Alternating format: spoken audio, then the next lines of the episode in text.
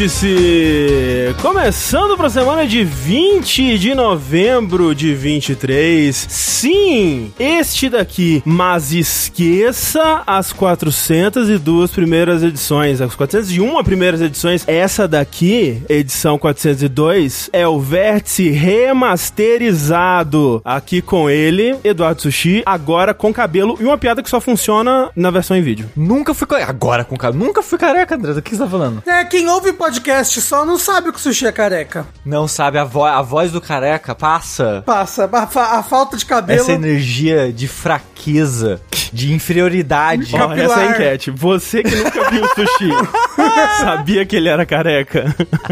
A gente esqueceu de fazer enquete no último vértice, André? Eu Teve- fiz, eu teve, fiz, eu teve, fiz. teve enquete. Não. E quem tá aqui conosco também é alguém que sempre teve cabelo, Rafael Kino. Exatamente, eu nasci com cabelo já, inclusive. Talvez não, porque eu nasci de sete meses, eu acho. Algo assim. Ah, mas sete meses dá pra ter um cabelo respeitável ali, bonito. Curiosidade, eu nasci com cabelo também. Incrível. Ah, sushi, para de mentir.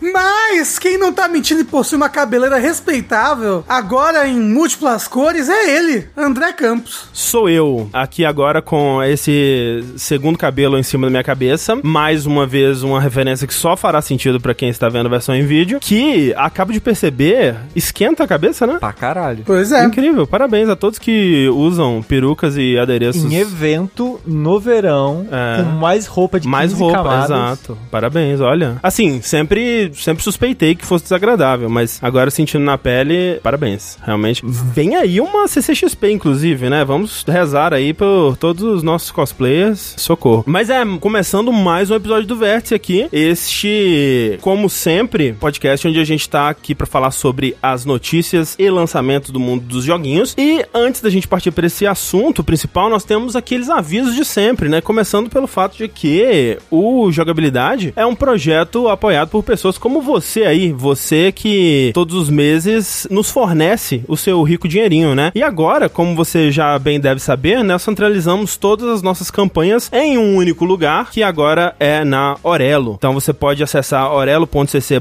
jogabilidade, o link que tá no post desse podcast, ou o link que tá passando no chat agora, e fazer o seu lá. Com os, os 15 reais lá você tem acesso ao nosso grupo secreto e os podcasts bônus, né? Que nós estamos postando agora não só o DLC Cedilha, mas também o Linha Quentinha, o Fora da Caixinha e o Minigameiros ainda, né? Essa, essa semana vai ser a semana do Fora da Caixinha, semana que vem é a semana do Minigameiros, e aí depois volta pro DLC Cedilha, Linha Quente, e assim o ciclo continua com um podcast bônus toda semana aí pra deleitar você com um- uma pequena pílula, alegria e diversão, né? Exato. onde a gente vai, vai falar sobre assuntos diversos, geralmente não relacionados a videogames, exceto no Minigameiros, que é- são pequenos temas sobre jogos que a gente não encaixa em, no Vértice ou num Dash, por exemplo. Então, contribuindo a partir de 15 reais, você tem acesso a esses podcasts, mas mais importante que isso, você nos permite continuar existindo. Então, nosso muito obrigado a você que nos apoia na Aurelo, ou também, né, um outro, uma outra forma de nos apoiar, caso você acompanhe muito a gente aqui pela Twitch, é com o sub, né? Obviamente, sub Prime Tier 1, a gente agradece, gente fica muito feliz com o apoio, mas com o Tier 2 pra cima, você também vai ter acesso ao DLC Cedilha, os podcasts bônus a mais. Só iterando que o sub normal Tier 1 dá acesso ao grupo do Dá Discord. acesso ao grupo, é, o, o Prime e o Tier 1 dá acesso ao grupo, mas Tier 2 pra cima, os podcasts bônus aí, Isso. que a gente fez essa, essa atualização do- Pra dos ficar valores. próximo do Orelo, né? Isso, exato. Que rolou aquela desvalorização em 2021 do valor do sub, né? Pro, quando foi trocado pro real. Então, orelo.cc barra jogabilidade é onde você apoia o jogabilidade agora. Mais uma vez, reiterando o quanto estou feliz com as pessoas migrando pro Orelo. Daqui a pouco a gente bate mil apoiadores lá. Tô bem, bem animado com o apoio de vocês. Muito obrigado, gente. Obrigado. Tipo, a gente, sempre que a gente estende a mão buscando ajuda, vocês estão lá pra no- nos apoiar e é, nunca pra, no, pra puxar a bola quando a gente vai chutar correndo, né? Então, isso é muito importante pra nós. A, a- a nova geração é muito antenada em Charlie Brown, né?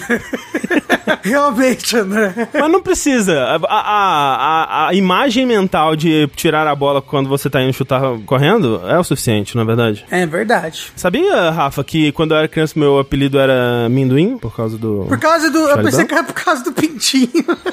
Também, né? Isso também. Isso até Era hoje, né?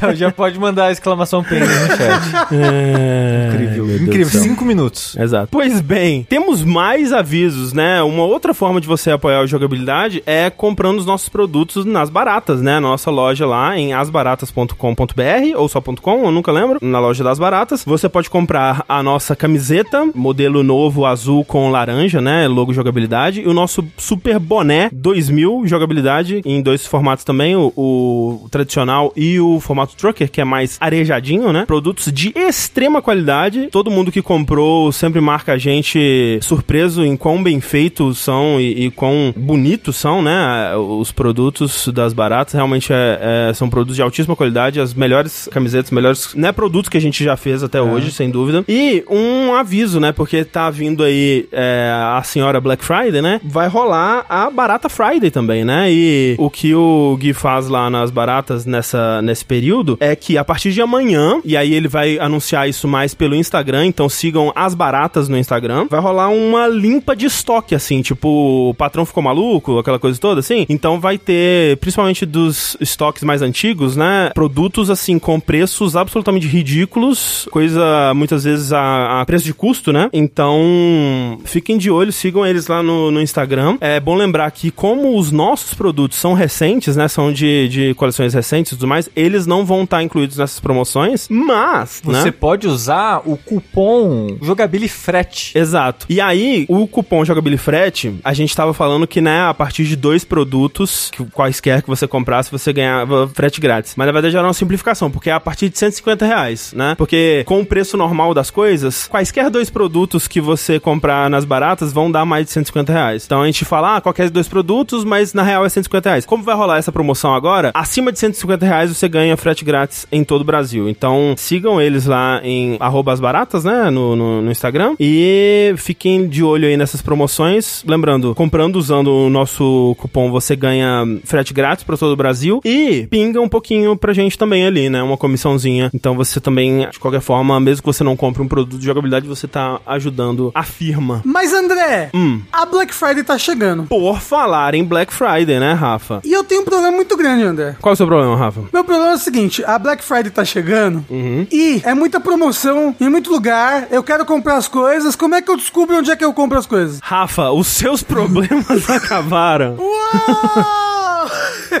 Pois é, Rafa. Por falar em Black Friday, né? Nós temos aqui uma dica pra você, especialmente pra você, Rafa, que talvez sirva pra outras pessoas que talvez por acaso estejam escutando esse podcast. Na verdade, assim, é a dica, né, de como melhor aproveitar esse esse momento do ano aí, que obviamente é com os nossos parceiros da Promobit. Uau! Uau! Pra você que já conhece o Promobit, né, já já está ligado aí que essa é a hora, né, de, de ficar de olho no site pra baixar o app caso ainda não tenha baixado, pra atualizar sua lista de desejos, deixar tudo lá bem nos trinks, né, Pra você ser notificado sempre que é, entrar um produto que, que você tá interessado em, em comprar. Mas pra você que não conhece, primeiro, por quê, né, o que você tá fazendo aí, como assim? Mas segundo, Promobit é uma comunidade de compartilhamento de ofertas, né, uma comunidade com mais de 2 milhões de usuários. E como que funciona, né? Todas as ofertas lá são encontradas e enviadas por pessoas de verdade que vão verificar essas ofertas e garantir que são ofertas de verdade, né? Então, tudo que você vê lá no site, de fato é de verdade, né? Não tem como errar. Tipo, você vai estar fazendo uma economia, né? Vai, vai ser, um, vai ser um- um- uma compra que vai, vai valer a pena nesse sentido. E nesse período de, de Black Friday, é loucura, né? Porque são mais de mil ofertas por dia sendo postadas no site. Alguma coisa que você tá precisando, alguma coisa que você tá interessado em comprar, vai aparecer lá com certeza, talvez com o melhor preço do ano. Então, assim, você tá, tipo, ah, tô esperando o ano inteiro pra uma promoção de celular, uma promoção de uma TV, de um console, alguma coisa assim. Talvez esse seja o momento, né? Então, e, e assim, né, a gente falou, ah, coisas, né, eletrônicos, caros e tudo mais, mas sei lá, pô, um pacote de meia, papel higiênico, sabe? Às vezes tem umas promoções, porque tem muita coisa, é, são muitas categorias de produtos, assim, você realmente encontra das coisas mais inusitadas possíveis, as coisas mais variadas. Sempre vai ter ofertas de todos os tipos sendo postados lá, né? Mas também videogames.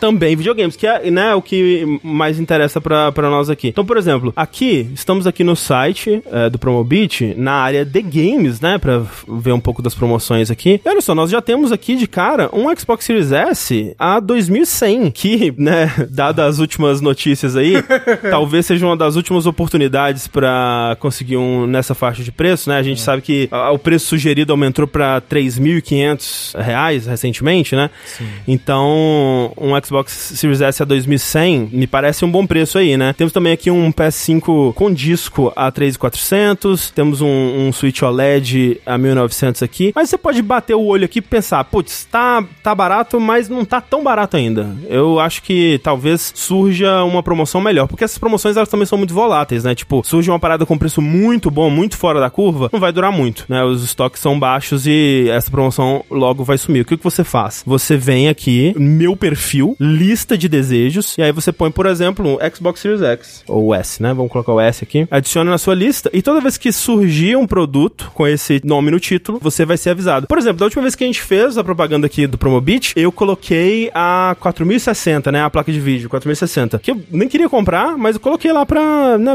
mostrar como funcionava. Eu recebi mais de 60 notificações de ofertas de 4060. Tipo, você pode pensar, ah, eu vou colocar aqui, mas será que vai ter oferta? Tem, tem oferta pra caralho. Foi o que? Há tipo, dois meses atrás que a gente fez o anúncio? Um, assim? um, mês atrás, talvez. Ah. Tipo, olha, praticamente todo dia uma oferta diferente aqui aparecendo de uma. Ou, ou a placa em si, ou um, ou um computador que tem a placa, um notebook com a placa. Assim, muita, muita coisa mesmo. Então, é uma rotatividade muito grande, né, de, de ofertas e como a gente disse, nesse período de Black Friday ainda maior. Então, eu acho que é até, né, tentar muito a sorte você só esperar entrar no site e achar o que você quer. Acho que é mais seguro, né, usar essa ferramenta da, da lista de desejos para ser notificado, porque essas paradas são realmente muito voláteis. Elas vêm e vão como vento. Exato. Não é verdade? E assim, lembrando que apesar da, da gente ter essa cultura de Black Friday de ser tipo o mês todo, né? A Black Friday uhum. de verdade, o dia da Black Friday tá chegando. É sexta-feira agora é, dessa exato. semana. Então é, é bem capaz exatamente. que daqui pro final do mês a gente ainda vai ter, tipo, as melhores ofertas. Então é bom ficar atento, né? Que tem, tipo. Fiquem atentos. Todas essas melhores promoções num lugar só pra você gerir. Exatamente. Então, gente, acessem o Promobit usando o nosso link. Tá passando tanto no chat quanto lendo esse QR Code que tá na tela agora. Também tá no post do episódio. A gente vai twittar um link, vai ter no nosso Instagram também. Que, né, obviamente você vai estar tá fortalecendo pra gente, mas sinceramente, principalmente para você, né, vai te ajudar aí a encontrar boas ofertas para esse período. Monta lá sua lista de desejos, vai que aparece uma oportunidade foda aí. E obrigado Promobit mais uma vez pela parceria e bora para este vértice. Bora? Bora. Vambora.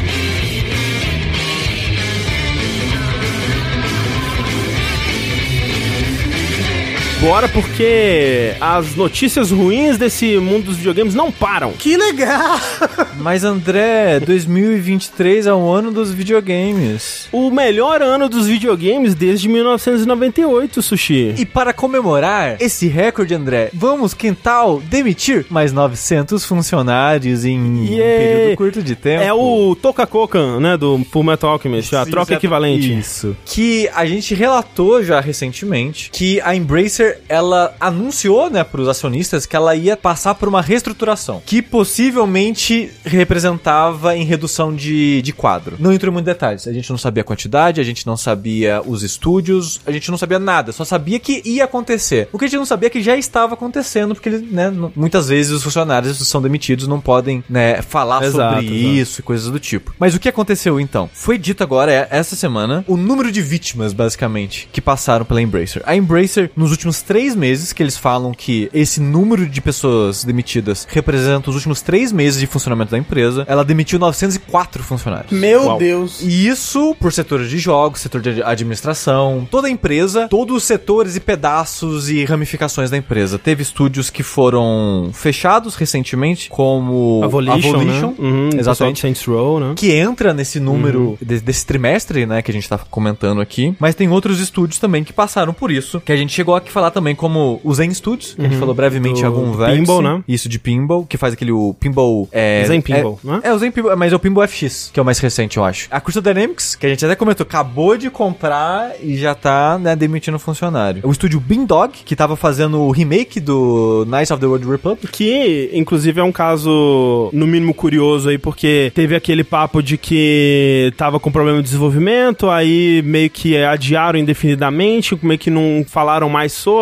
e tal, ficou no vácuo. E a essa altura eu acho que dá meio que pra inferir que foi cancelado de fato, porque perguntaram sobre esse projeto, né, nessa. na conferência que rolou e tudo mais, e eles se recusaram a dar atualizações. Então, talvez realmente tenha sido cancelado. Aparentemente, é o mais provável, né? É. E outra coisa, essa também incerta. Aparentemente o estúdio já foi afetado pelas demissões, mas aparentemente essa leva de demissões é só uma etapa, né? Ainda a Embracer vai continuar passando por esse processo de reestruturação que eles chamam, que um estúdio que possivelmente vai ser mais afetado ainda por isso é a Free Radical. Cara, isso é muito absurdo esse. Que foi um estúdio reformado, basicamente. Não, é muito né? doido, porque, tipo, a Free Radical, pra quem não reconhece o nome, é um estúdio lá dos anos 90, anos 2000, que é o estúdio responsável pela trilogia Time Splitters, né? Eles fizeram Time Splitters, tipo, 1, 2, 3, né? Future Perfect. Fizeram depois o Haze. Quem se lembra de Haze? É um jogo de 2008 que ia ser o Halo Killer, publicado pela Ubisoft, que ia, ia, ia ser o jogo que ia matar o Halo, né? E foi um grande fracasso. É, e tinha Korn na trilha sonora, um grande, grande momento da, da nossa indústria. It's Corn! Aquela Essa, música. essa música, exatamente. Ok. essa mesmo. E aí, em 2008, por causa desse fracasso, eles meio que faliram, assim, só que aí eles foram comprados pela Crytek. E aí, dentro da Crytek, eles viraram Crytek alguma coisa. Aí eles fizeram Crysis 2, Crysis 3, trabalharam em algumas outras coisas e foram fechados lá também. E aí veio a, a Embracer e a Deep Silver, né, e compraram os direitos do Time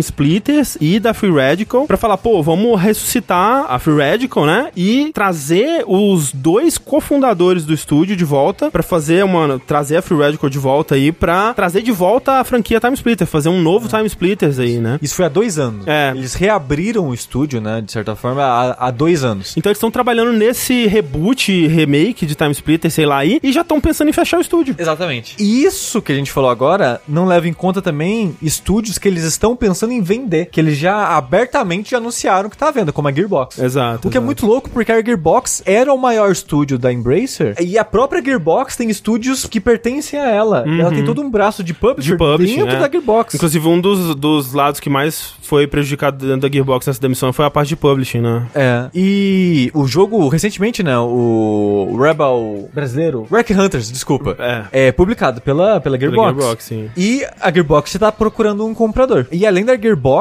também tá. Eles estão tentando vender a Amplifier, Free Mode, Playon, a Saber Interactive, que também acho que talvez era a segunda maior depois da Gearbox. E Playon, que é, era a Deep Silver, a Cock Media, um negócio assim, não era? Que mudou de nome Ah, é pra- verdade. É, é, é, é, isso mesmo. Agora que você falou, é verdade. A gente até Que é tipo, isso. é um braço gigante da, dentro da Embracer, né? E a THQ Nordic, que é meio que um estúdio que, pra mim, representa a transformação da Embracer. Porque, pra quem não lembra, a THQ Nordic, quando fechou, foi todo tipo aquele caralho, THQ, um estúdio, né, de décadas e décadas fechando, porque abriu falência e tudo mais. Surge do nada uma empresa e compra a THQ, ressuscita, que no caso era a Nordic, né, que a gente... A Nordic comprou a THQ, aí depois virou a THQ Nordic, aí depois a gente foi descobrir que é tudo, né, era da Embracer e tal. Mas pra mim, ela meio que representa esse estágio de compra desenfreada da Sim. Embracer. Sim, sim. É, tá vendendo também. Tá vendendo tudo. Tá vendo tudo. É. É. muito louco. Esse, o CEO da Embracer, né, que é esse Lars Wingerfoss aí, que ele, sempre que ele aparece em alguma coisa,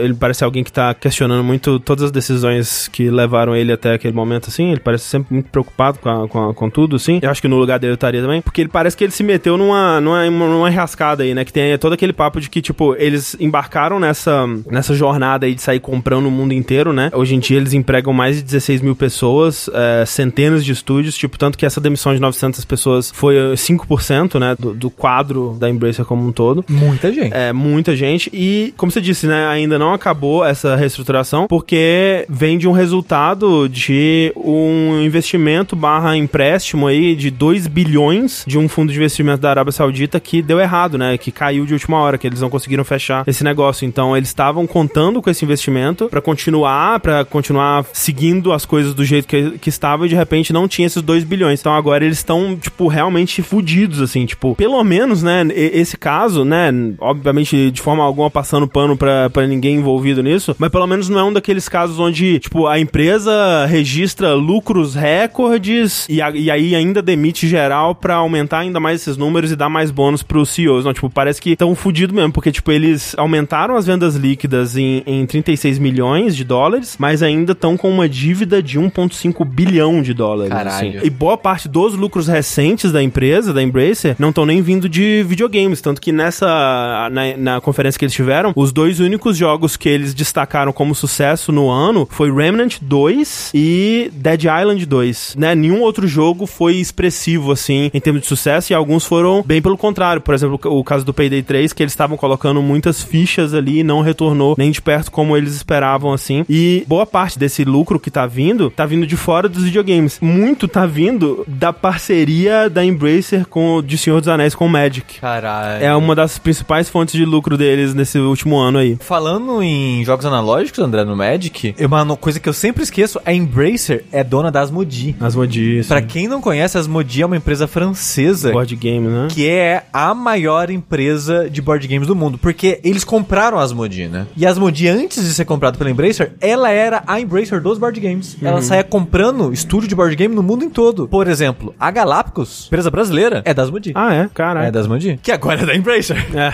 E é muito louco pensar nisso e, tá- e não duvido que tá passando também o rodo na Asmodee. É, e só pra atualizar, tipo, alguém pode pensar, mas peraí, o que, que tem a ver Embracer com o Senhor dos Anéis? A Embracer, uma das compras da Embracer foi Senhor dos Anéis, e nem, tipo, ah, comprou o filme do Senhor dos Anéis, comprou um jogo do Senhor dos Anéis, não, comprou o Senhor dos Anéis, ela comprou o Sauron. A, a- a pessoa. É, Meu Deus! Não, mas ela, ela comprou alguma parte de Senhor dos Anéis, porque Senhor dos Anéis tem direitos espalhados por um monte de coisa. É, ela comprou a propriedade Senhor dos Anéis, tipo, ela, acho que ela não tem direi, dinhe- é, direito sobre os filmes, né, porque realmente tem uma divisão aí, mas, tipo, a, a propriedade base de Senhor dos Anéis é da Embracer. Então, tipo, Uso os de livros imagem, é, e, e do tudo tipo. mais, é. Caramba! Comprou o Tolkien, exatamente, é. E aí eles fizeram o, o jogo do Gollum? Isso foi antes, né, deles comprarem. É, foi, foi. Foi antes, era uma parada que tava em negociação antes, mas eu acho que supostamente o jogo do Gollum passou a fazer parte do guarda-chuva Embracer aí, imagino né? que sim. Mas é, bizarro. O mais triste é que realmente não é uma reestruturação que, que parou de, de acontecer ainda. E, e como sempre, né, assim, quotes maravilhosos, né? Tipo, o, o Lars diz- dizendo que o foco dele no momento é maximizar o ganho dos acionistas e dizendo coisas como, quando ele começa a, a, a conferência, né? Quero começar agradecendo pessoalmente aos 900 que deixaram a Embracer nesse segundo trimestre. Como verão hoje, estamos determinados a transformar a Embracer numa companhia mais enxuta e forte. Por isso, é doloroso pra mim que vocês precisem deixar nosso grupo. Mas tchau, né, gente? Galera, muito obrigado, mas a gente se vê por aí. Eu, pô- eu gostaria de fazer uma errata aqui, que eu confundi dois pedaços da notícia. Hum. Aquela lista que eu falei de estúdios, Amplifier, Firmode, Gearbox, PlayOn, Saber Interactive e Technologic, eles na verdade não são os que estão à venda. Eu confundi dois elementos da notícia. Que a notícia tem uma outra parte que eu ia falar agora, que é, além disso tudo, além deles estarem fechando, vendendo e tudo mais, reduzindo o número de quadros de funcionários, eles também estão reduzindo investimento em projetos existentes. Isso. Projetos não anunciados, principalmente. É, né? e eles estão reduzindo esse investimento em 15 projetos. Projetos desses estúdios que eu falei. Essa Ah, lista entendi. são, a- é, são os estúdios alvos, vítimas dessa redução, redução de investimento. Então, uma errata aqui já ao vivo pra É, vocês. e aí fica meio ambíguo se essa redução de investimento é só uma redução de investimento parcial ou se são cancelamentos também que estão acontecendo. É porque, tipo, você fala, ah, vou reduzir investimento, você pode reduzir pra zero, né? Também. Então, Exatamente. Não dá pra saber. É, a, a notícia relata que o termo que eles usam, que é write down, referencia mais a redução mesmo, porque write off seria de, Uhum. De reduzir a zero, de Entendi, fato, né? entendi. Cancelar. É. Mas dá tempo de mudar de ideia. Dá tempo de virar zero. Ah, se vier aí o, o príncipe da Arábia Saudita lá e der os 2 bilhões agora, né? Tá tudo Pois certo. é.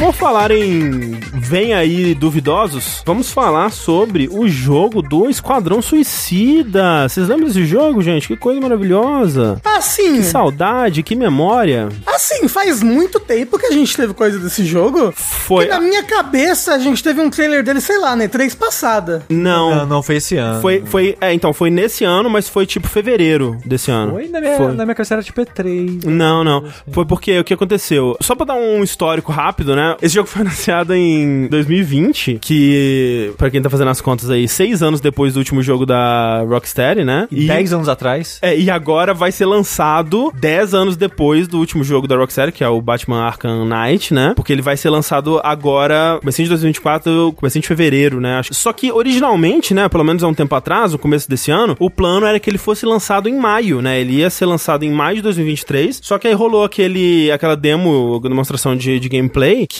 foi muito mal recebida, né? E aí não se sabe se foi por causa dessa má recepção ou se era algo que já tava rolando internamente, né? É difícil dizer com certeza, mas o fato é que o jogo foi adiado bem logo depois ali da, dessa exibição. Foi adiado por para mais de um ano aí, ou para pouco mais, pouco menos de um ano, na verdade, né? Passou essa data para fevereiro de 2024. E aí, na, na, época, rolou aquele papo de: ah, será que vão é, mudar, né? Porque uma das coisas que foi muito mal recebido sobre o jogo era a estrutura dele, né? Que mostraram um jogo que, ah, você pode jogar multiplayer, você pode jogar single player, mas para jogar single player você também precisa estar conectado na internet. Mesmo no single player você vai ter que participar ali do, do Battle Pass dele, né? Que vai ser só itens cosméticos, mas ainda tem uma, uma, uma vibe, né? Desse tipo de jogo live service ali é, é, inclusa dentro dele. Parece, assim como o Gotham Knights, parece um jogo que foi criado numa época onde essas decisões faziam mais sentido e hoje em dia já não fazem tanto mais, mas eles não têm muito mais o que fazer, então eles estão tendo que fazer o jogo que dá para fazer dentro dessa base que eles construíram numa outra época, né? E seguindo com certeza exigências da, da, da Warner e tudo mais. E, né, coisas tipo, ah, eles já falaram que vai ter novos DLCs com missões e personagens, assim. Então, uma vibe de que, tipo, ah, não vai ser um jogo narrativo, né? Ou, ou single player de verdade, como os Arkham, né? E na verdade vai ser um jogo pensado para durar para sempre. E isso inspira muita desconfiança, porque esse tipo de jogo não é o tipo de jogo que as pessoas que gostaram da, da série Arkham querem, né? Do estúdio. E é aquilo, não é que não tem público, né? Pro tipo de jogo que eles estão é, demonstrando que esse jogo vai ser. Na verdade, se o jogo for bom, na verdade ele é capaz que ele encontre um público muito grande e que de fato seja até muito mais lucrativo dentro desse modelo de negócio do que uma experiência single player por si só. Mas as pessoas que estão de olho no próximo passo da Rocksteady vão receber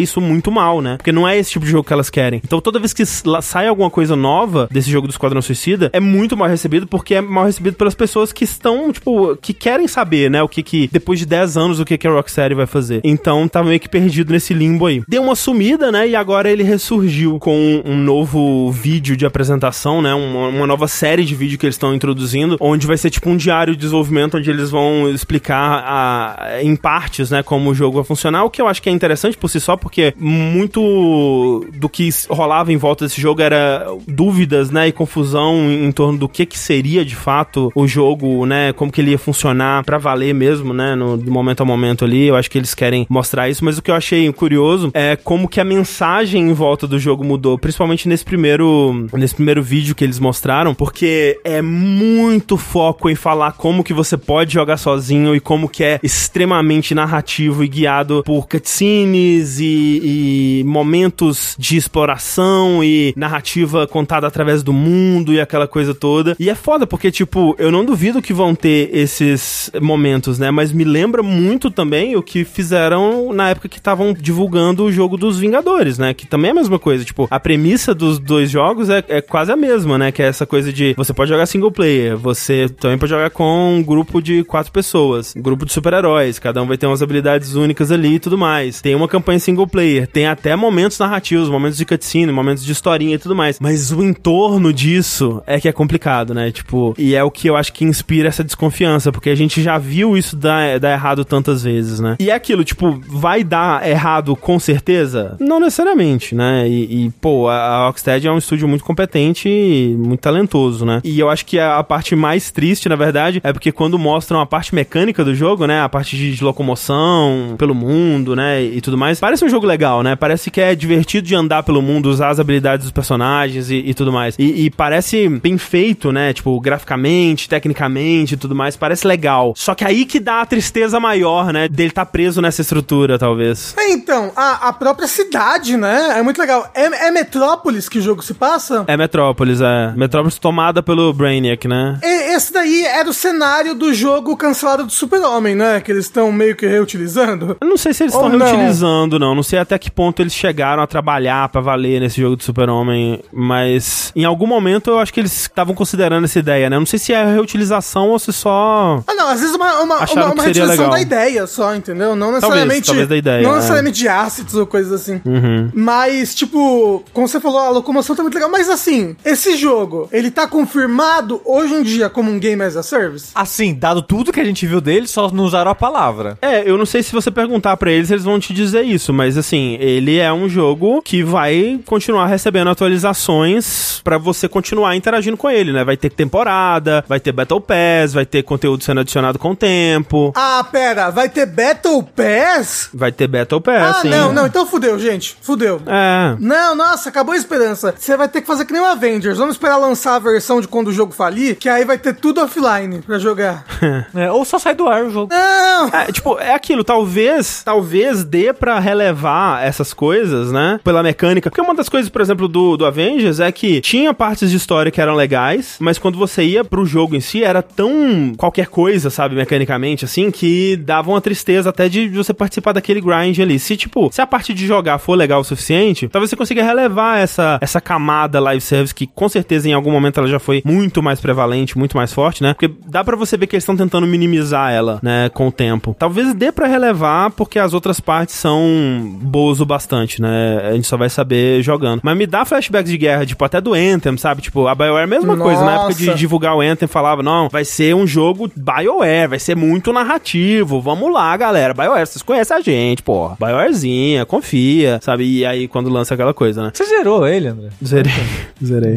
Tipo, Cara, só zerei zerou. também, não fiz Quando os zerou o outros Anthem, conteúdos zerou depois. o Avengers. Não, às vezes não zerei. Ah, não zerou não? Não, Acho não, não. zerado. Você zerou, você zerou Redfall? Não, nem joguei Redfall. Ah. Tá melhor, hein? Falaram, teve um update. Não, eu não duvido não, não duvido não. É, eu que joguei Avengers Esquadrão parece melhor gameplay, parece muito melhor. Nossa, não tem nem comparação. O gameplay do, do Avengers era muito qualquer coisa, assim. É, mas tem que ver também, né? Eu acho que até é aquilo que a gente tava falando no, no Castlevania, né? Que a gente tava, o Sushi tá jogando o Castlevania do 64 no Saideira. E você pega o jogo assim, você começa a jogar e tipo, pra o quê? Pra um jogo de 99, né? E dadas as expectativas e tudo mais, pô, mecânicas legais, né? Funciona, tem um- uma, uma deslizadinha, chicotinho, pô, legal. Só que aí o que, que você faz com essa mecânica, né? Como é que você aplica essa mecânica num loop de gameplay, no, no, no mundo, numa estrutura e tudo mais? Isso que é o mais importante até, né? Porque, tipo, você ter, né, um, um- uma boa mecânica de voo, de tirinho e tudo mais, você não, não te- ter um jogo que aproveita isso e usa isso bem, não adianta nada, né? Mas é, então eu, eu só eu trouxe porque eu achei muito curioso como que tá uma vibe um pouco de desespero, assim, né, desse, desse vídeo que eles lançaram, assim, de tipo, gente, é Rocksteady, gente, a gente, pô, a gente é narrativo demais, cara, a gente é muito single player. A gente, tipo, cara, você lembra da gente, aí mostram as ceninhas do Batman Arkham, Arkham Knight, assim, aí, tipo, você lembra desse jogo aqui? Pô, era, era narrativo e single player demais, vocês lembram? Porra, é a gente, cara, confia em nós. Então, achei Eu um não pouco- confio na Warner, né? É, exato, não é, não é neles, né, que a gente não confia. Ó, v- vibe, quem me conhece sabe. Quem me conhece sabe, exatamente. pois é.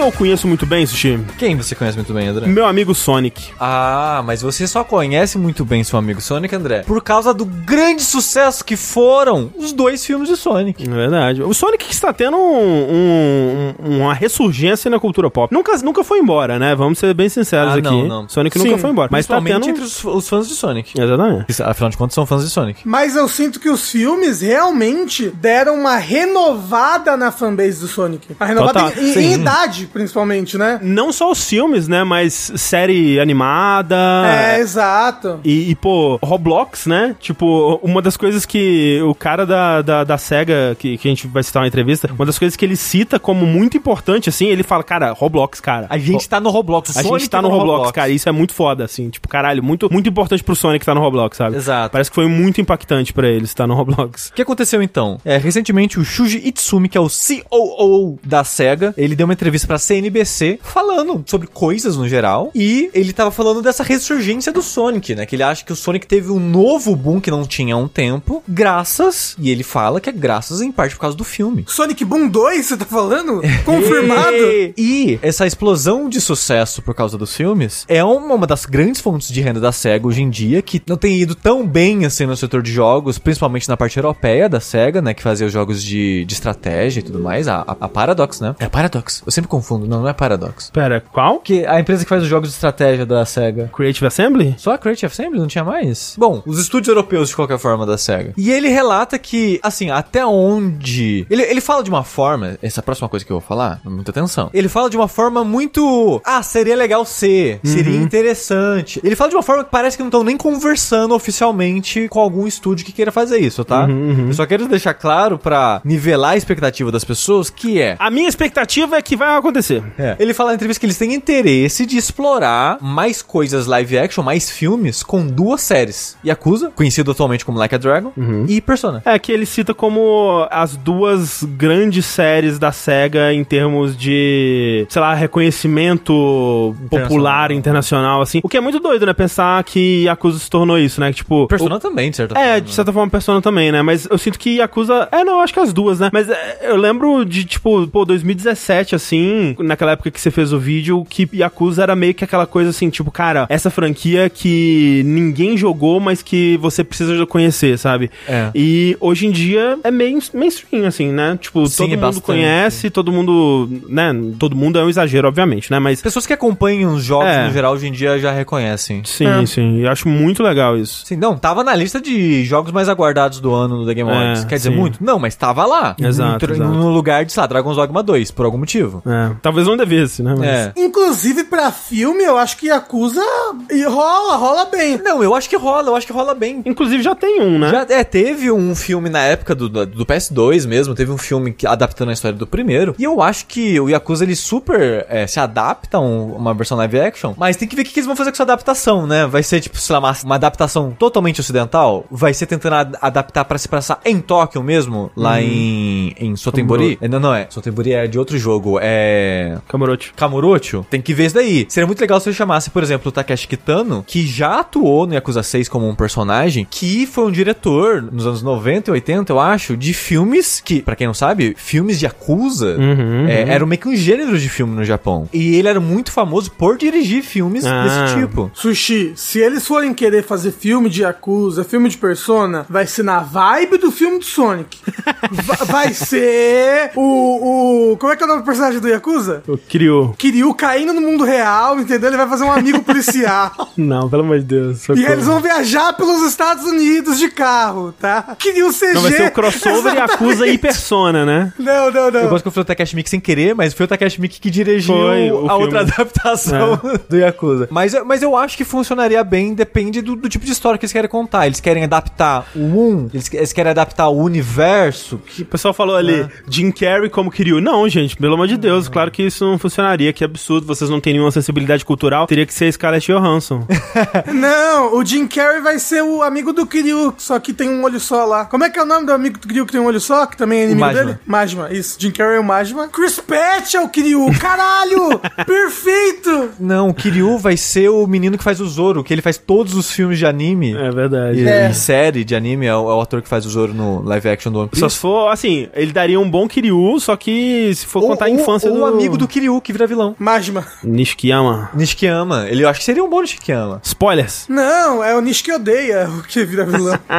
Mas é sério, seria uma, uma adaptação bem ocidental, bem tipo, Sonic deu certo pro público mundial. A gente vai pegar um diretor, um, um Michael Bay, entendeu? Mas, mas a parada é, eles não podem usar a estrutura infantil pra esse tipo de história, não vai dar certo. Eles vão ter Não, não, não, não. Eles vão ter que fazer um filme que use as qualidades do Yakuza. Ele pode ser bobo, ele pode ter humor? Por favor, Yakuza tem isso, é, são marcas importantes. Mas, Sushi, você lembra como que era pra ser o filme do Sonic? Horrível. Você lembra quando apareceu os primeiros CGs? Mas, mas aí você tá levando muitas coisas em conta. De, você tá levando em conta que como se eles não tivessem aprendido com a recepção do Sonic. Não, com E tá certeza. levando em conta que vão ser as mesmas pessoas envolvidas, não É, necessariamente. provavelmente não, foi outros produtores. Mas vocês viram aquele filme. hum, Como é que chama? É. Passivona. Você viu esse filme, Passivonas? Não. Você não viu, não, Rafa? Não? Aonde? Aonde você viu isso? É um filme de loucura adolescente aí. É, é bem, bem legal, bem engraçado. O filme do Persona tem que ser nessa vibe aí. Então, o André falou, tá falado. É um tiro na cabeça. Não, porque o, o, o Persona é homofóbico, né? Não pode ter passivonas. Ah, não, mas aí é uma boa oportunidade pra. Não né, ser mais, Não né? ser, exato. Corrigir os erros do passado. O Sonic não tinha dente, né? É,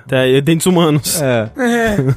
Tá aí, então. Bom, enfim. É. O, que, mas- o fato é, o, o filme do Persona, mesma equipe, mesma vibe, faz aí. Faz- E tiro na cabeça, por favor. Isso. Uma coisa que eu esqueci de falar, que eu não sabia que existia, só vou colocar aqui porque eu fiquei surpreso, vai ter uma série live action do Knuckles. É, com o Idris Elba. Incrível. Doideira. Incrível. O Knuckles do, do, do filme, né? Exato. É, que vai sair ano que vem. Isso. Porque o próximo filme, né, o terceiro filme do Sonic, que vai ter o Shadows, ele vai sair no final de 2024, dezembro. E antes disso, ao longo de 2024, vai sair essa série do Knuckles. Incrível. Incrível. Parabéns a todos os envolvidos aí. Muito sucesso para o Sonic. Espero o filme do Persona Passivonas. Exato.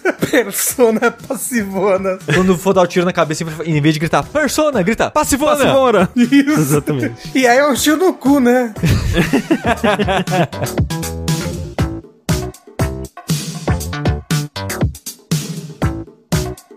Vamos lá então pro nosso primeiro jogo, gente. É um jogo aí que o Rafa tentou trazer no vértice passado, mas estávamos com 4 horas de podcast, afinal de contas, né? Então vamos aproveitar que não batemos uma hora ainda. Tô bem curioso pra saber sobre esse jogo, Rafa. Você está bem empolgado sobre ele, pelo menos estava. Pois é, né? Agora já passou tanto tempo que eu nem lembro mais. Mas no caso, o jogo que eu fiquei bem empolgado quando joguei, empolgante, e fiquei muito falando, Sushi, Sushi joga, porque, né, quero comentar com você, pans, porque foi o primeiro jogo desse jeito que eu joguei, e agora quero ir atrás de jogar o resto. No caso, é o jogo Lunacid, que é um... Como é que é o nome? Blobber. É um Não, dungeon não. crawler em primeira pessoa, em Não, real. não. Que é um Kingsfield-like. Ai, mas Rafael Kino, o jogo é muito rápido pra ser um Kingsfield-like. Ai, tem ponto de atributo. Não, é um Kingsfield-like, Sushi. É o Kingsfield-like. Eu só tô sendo irônico aqui porque a gente vai chegar lá, mas.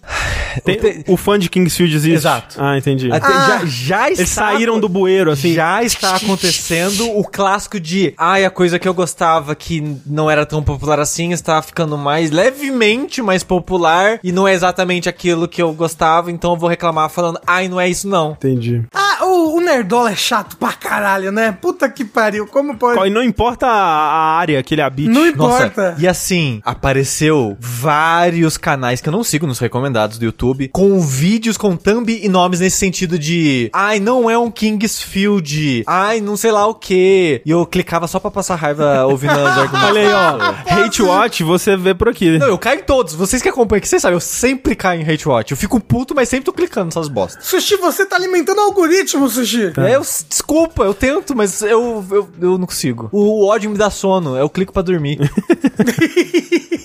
Sushi, ele fica Dorme puto. literalmente na força do ódio. Não, igual, igual o bebê que chora até dormir, gritando. Isso. Sushi vermelho de raiva.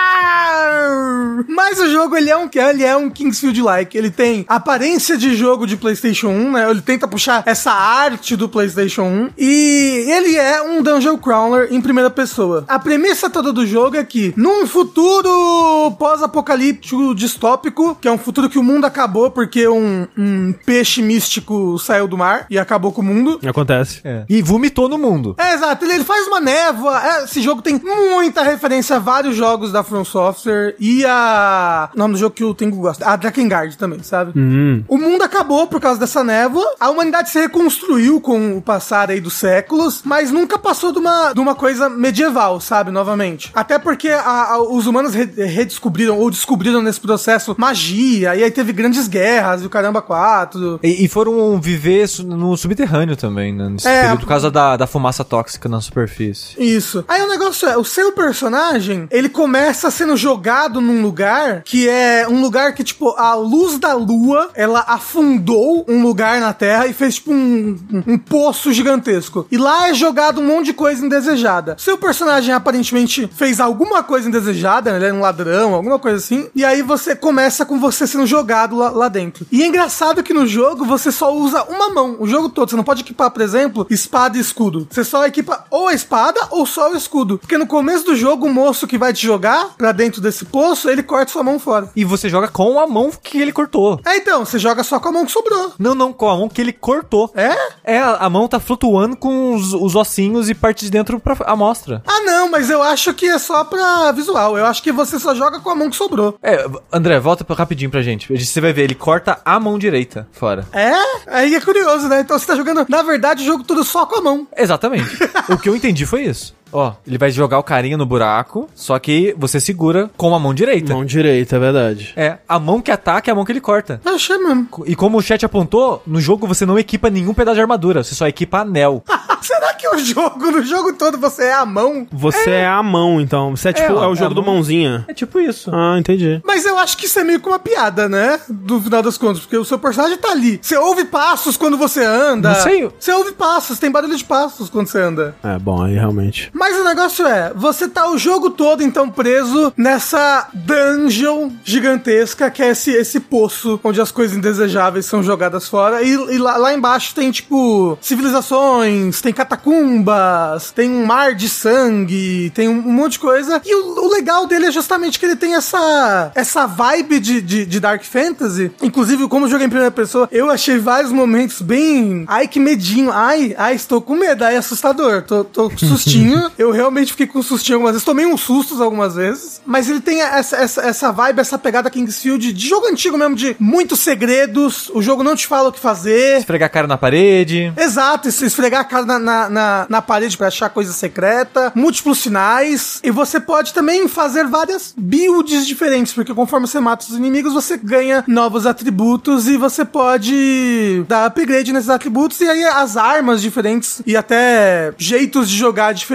dependem desses atributos, sabe? Os atributos aqui a princípio parecem uma pegada meio Souls clássica, né? De, sei lá, força, destreza, vitalidade, é, inteligência, né? Esse tipo de coisa, mas aqui funciona de uma forma mais é, tradicional, de certa forma, que é a arma melee é sempre força, arma à distância é sempre destreza, é, e coisas nesse sentido, né? O, o- não tem essas armas com escalonamento tradicional de Souls que a gente tá acostumado. É. Apesar de ter inspiração em Souls, sim. Mas tem algumas armas melee que fala que escala com destreza, mas aí... Ah, então, ok. Então tem a- algumas que fogem à regra, no caso. É, mas aí tem que especificamente na, na descrição dela falar: ah, essa arma escala com destreza, entendeu?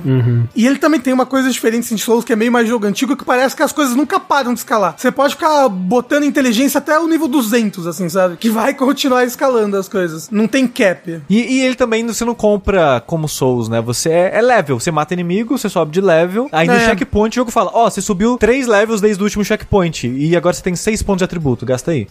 É, inclusive, o, o checkpoint não reseta os bichos da área. Quando você morre, não tem corpse run. Você Não é volta game pro último over. save. É, você volta pro último save. Então, você esqueceu de salvar, por favor, não esqueça de salvar. Salve sempre. Ele, ele, ele, ele tem bem realmente essa pegada PlayStation 1, por assim dizer. E quem desenvolveu o jogo, Kira, é um, uma pessoa que tá muito envolvida nesse cenário desse revival de estética PS1, né? Lança muitos desses demos, aqueles demos de terror de PS1. Além de, né, tá usando aí o caderno pra tentar mudar o mundo, né? Exatamente. Exato.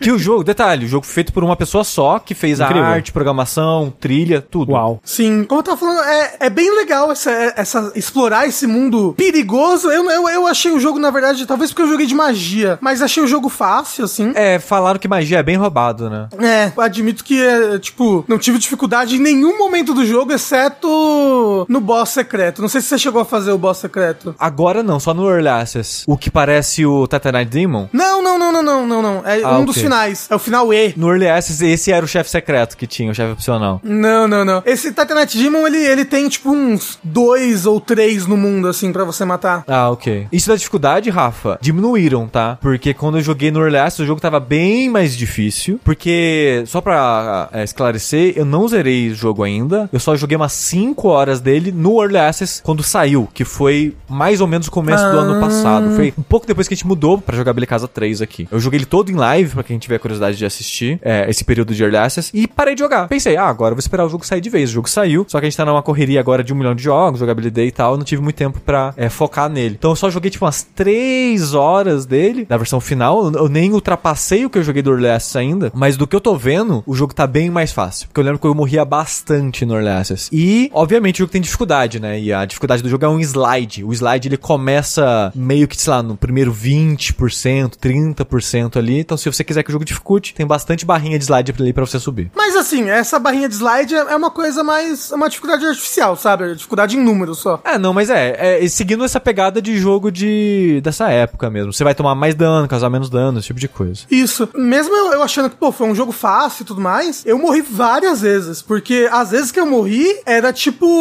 pô, você morre em buraco, você morre em armadilha, sabe? O bicho te empurra. Então, tipo, teve, tipo, uma clássica sala que eu entrei e a sala era uma armadilha. E eu não fui rápido o suficiente pra, tipo, conseguir escapar dela. Morri. Perdi, tipo, uma meia hora, assim, de jogo. Foi, foi, foi, talvez a morte mais triste, assim, que teve. Agora, mesmo com isso, com ele sendo fácil, entre aspas, e o slide de dificuldade dele sendo artificial, eu acho que, nossa, é muito divertido esse tipo de jogo, porque o forte dele não, não, não vem disso. O combate é super legal, é legal as magias, é legal você pegar novas armas, mas, nossa, explorar os lugares e os lugares serem perigosos, e você ter aquela sensação de medo constante, caramba, você morreu, vou ter que voltar pro save, e tem toda a, a lore dos lugares que você explora, que é divertida, e essa, essa aparência de PlayStation 1 dá um. Eu não sei se é nostalgia da minha parte, mas é, é tão especial, assim, é tão. Parece que as coisas são ainda mais proibidas, sabe?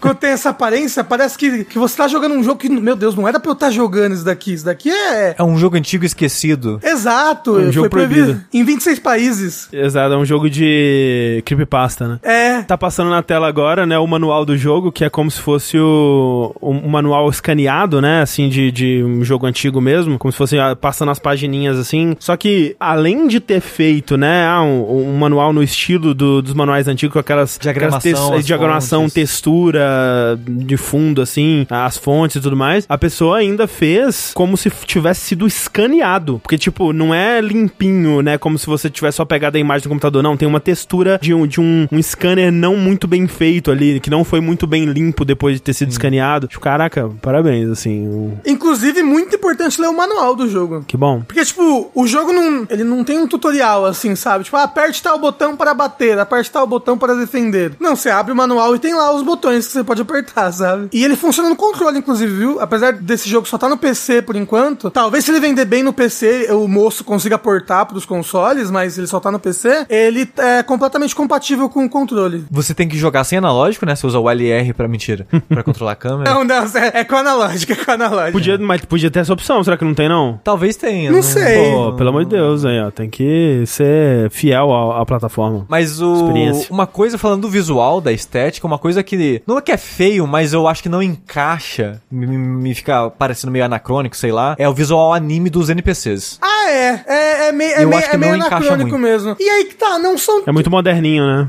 Não são todos os NPCs. É tipo umas duas, três NPCs femininas que meio que lembram um pouco menininha de anime, assim, mas é. É, mas eu acho que não sei. Tipo, eu gosto do design dos monstros e tudo faz sentido. Mas quando eu vejo os NPCs, até mesmo, sei lá, a corvinha que é vendedora, eu fico. Não, não, não tá encaixando. Parece que veio de outro lugar. Alguém me perguntou quantas horas. Pra mim platinar o jogo, falta só um troféu que eu preciso farmar duas armas de inimigo aí, que eu preciso de um troféu pra tenha todas as armas do jogo. E aí tem, tem umas armas que é de drop, né? Aí eu preciso farmar o inimigo, eu tava com preguiça de voltar. Mas eu fiz todos os finais, fiz tudo que dava pra fazer no jogo, e eu demorei 22 horas, de acordo com o Steam. Caralho, o nome da NPC é Cheryl the Crow. Parabéns, obrigado por essa excelente piada. Não entendi. Tem uma cantora chamada Cheryl Crow. Ah, ok.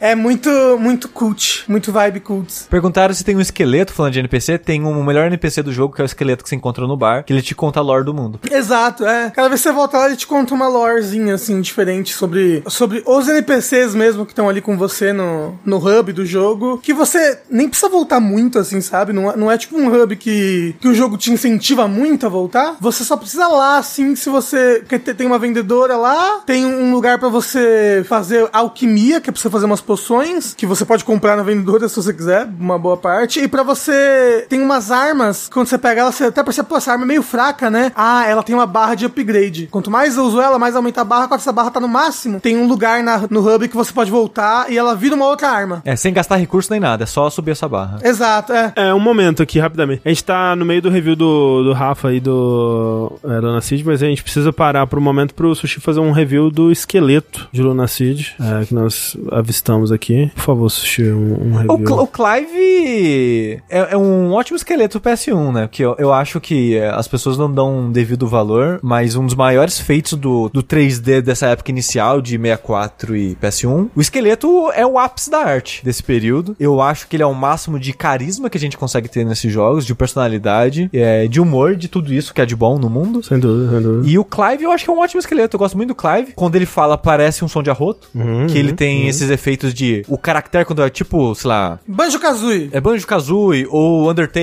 né? Cada Gosto, caractere. gosto. E quando o Clive tá falando, parece som de arroto. Acho, acho perfeito, assim. Gosto, gosto bastante do Clive. É, sempre que eu volto na, no hub, a primeira coisa que eu faço é conversar com ele. Incrível. Sim, é um Excelente excelente, esqueleto. esqueleto. Excelente esqueleto. Inclusive, s- ah, você tava falando de anacrônico, uma coisa legal que esse jogo pode fazer com essa lore que ele fez, com esse setting, é que ele é pós-apocalíptico, então você, você, a- apesar de ser medieval as coisas e magia e tudo mais, você acaba encontrando pequenas coisinhas, tipo, do nosso mundo, assim, sabe? Tipo, um carro, Ah, sim. um, um- uma arma talvez mais moderna, ou um VHS. um VHS, isso. Então, tipo, é, é- Legal. é, é bem legal e várias dessas coisas adicionam ainda mais um quê de, de creepypasta, assim, tipo, é, é, é- é- inclusive, essa parte da ambientação do jogo, de creepy e assustador, acho que é, é- é a minha parte favorita do jogo. Eu queria, inclusive, que um dia, quando, se der, quando tiver tempo, o André jogasse, Eu quero jogar. Pra ele me falar se ele sentiu medo. Porque Sei. eu fiquei pensando, será que eu sou muito cagão? Será que eu tava nessa semana que eu joguei, eu tava mais medroso que o normal? Porque teve muito momento que eu tava muito cagado jogando esse jogo. E eu, e eu não sou de, de, de, de medinho, sabe? Eu sou de tomar susto. Eu, eu acho que é você. eu acho que o Rafa, se o Rafa jogar Shadow Tower, ele vai se cagar, então. o Maçã falou, toda a área nova eu tô com o cu trancado. pois é, na- na- nas catacumbas. Assim, se você teve medo, com certeza eu vou ter também, Rafa, com certeza. É, André, joga, por favor. Não, eu quero muito jogar. Tipo, é é aquilo que eu fico, pô, será que eu espero versão de console? Mas provavelmente vai demorar, né? Mas é, a gente não, não falou muito. É que eu tava falando no começo, ah, é um jogo Dungeon Crawler, pra pessoa, o Rafa falou, não, não é isso, é Kingsfield. Mas só pra explicar direitinho, pra quem achou interessante as coisas que a gente falou até agora, ele é um Dungeon Crawler em primeira Não, é pessoa. Kingsfield.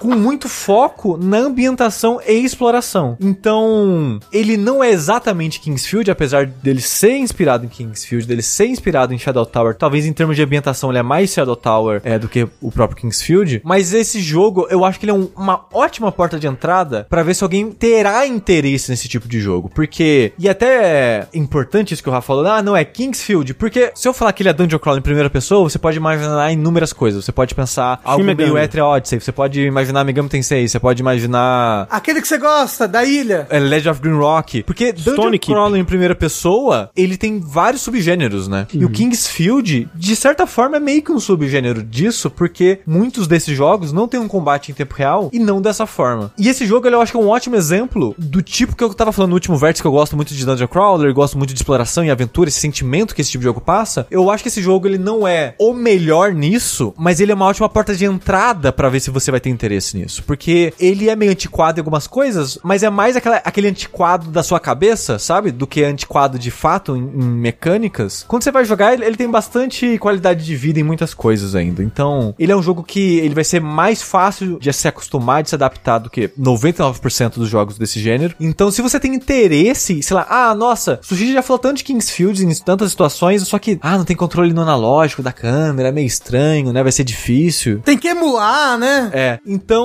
eu acho que esse jogo é, um- é uma boa maneira de descobrir se você vai ter interesse. Se o tipo de ambientação, se o tipo de exploração, se o mundinho, né, a vibe te pega e foi interessante, eu acho que vale dar uma chance pra outros jogos desse gênero. E um- uma coisa que eu tava pensando, eu tava pensando, nossa, dois jogos que eu joguei recentemente tiveram essa mesma característica pra mim, que não é sempre que acontece. Principalmente em jogos tipo Souls, sabe? Não é o caso desse jogo, mas, né, a vibe. Que é, as últimas áreas do jogo são mais legais e muito mais interessantes do que as primeiras áreas. Que é o Lords of the Fallen, né, que, que as últimas áreas do jogo são as mais legais, o, o, o- monastério, o, o convento, que é legal pra caralho, a torre. E o, o Luna Seed, as últimas áreas dele são muito bacanas. Tipo, é, é, é- é claramente um jogo que você vê isso nele no, no Early Access, sabe? Que tipo, pô, essa primeira área é bem legal, é, é bem um conceito de várias coisas, mas essa última área aqui parece que realmente a pessoa já sabia sabia já o que ela tava fazendo, sabe? Será que fez na ordem, né? E foi aprendendo ao longo, né? Talvez. Então, mas foi. Foi, é, como era Early Access e foi Sei, acrescentando sei. as Entendi, áreas com entendi. o tempo. É, então, ele foi acrescentando as áreas com, com o tempo. Então, eu vi pessoas jogando outras builds e não tinham essas últimas áreas que saíram na build 1.0 agora. Sei. Né, que, que o jogo lançou de vez. Então, tipo, e são as áreas mais legais em, em ambientação, em inimigo, em segredos. Isso é, é bem bacana e interessante que tenha acontecido duas vezes. Se eu ganhasse uma moeda,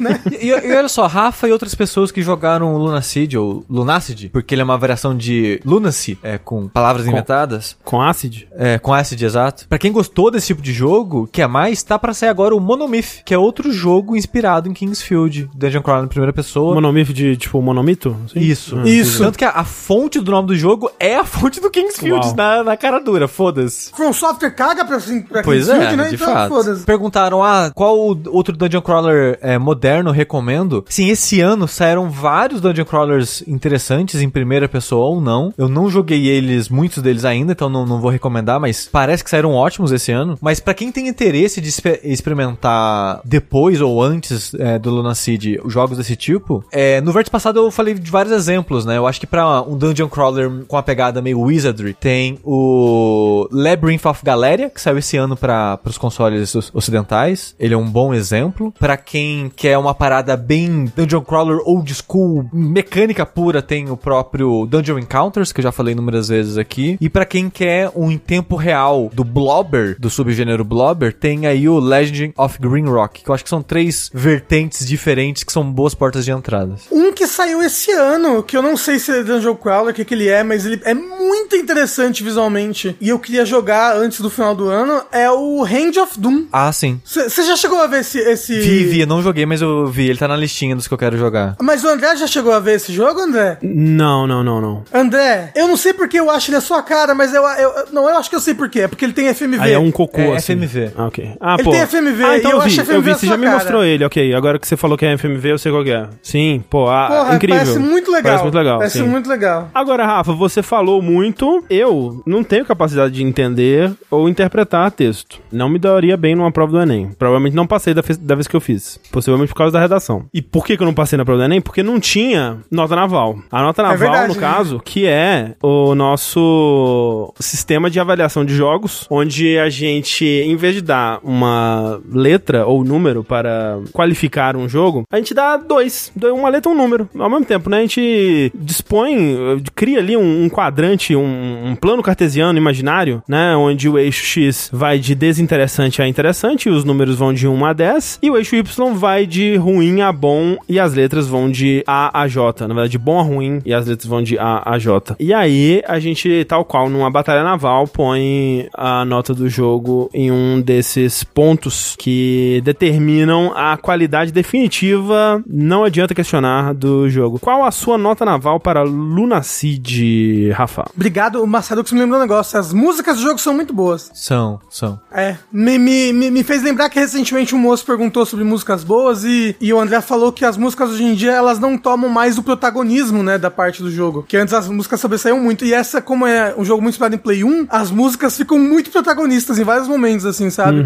E é, é legal, é muito divertido, tem música boa pra Gosto. caramba. André, você começou a redação com, na minha opinião, eu acho que esse negócio de feminismo é tudo errado aí. É, eu, fa- eu falei, eu me recuso a contribuir para essa lacração é, do Enem, com N no final.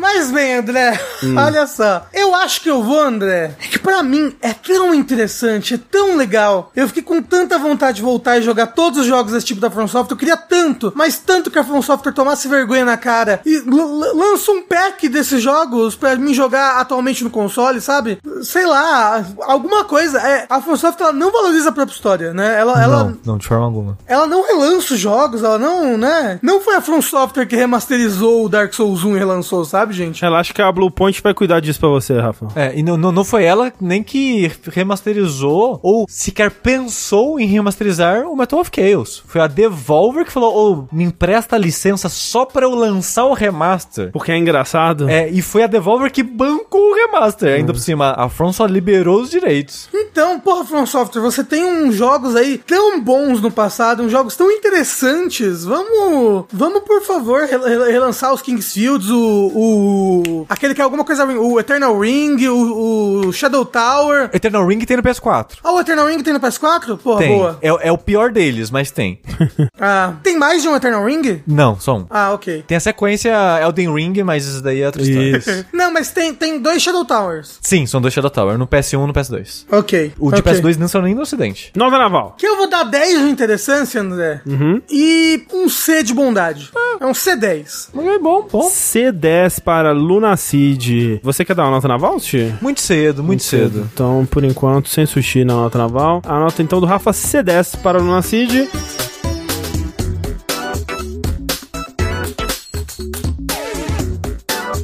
E bora para as nossas perguntinhas. O bloco de perguntinhas, ele depende da sua participação. Você pode enviar pra gente os seus questionamentos, assuntos para serem discutidos, demais assuntos aí sobre o mundo dos videogames para o nosso e-mail, que é o vértice@jogabilidade.de, ou no nosso usuário do Telegram, que é o arroba jogabilidade. E aí a gente vai poder receber a sua pergunta e responder ela aqui. Vamos poder ler e você vai poder soar mais ou menos assim. Salve!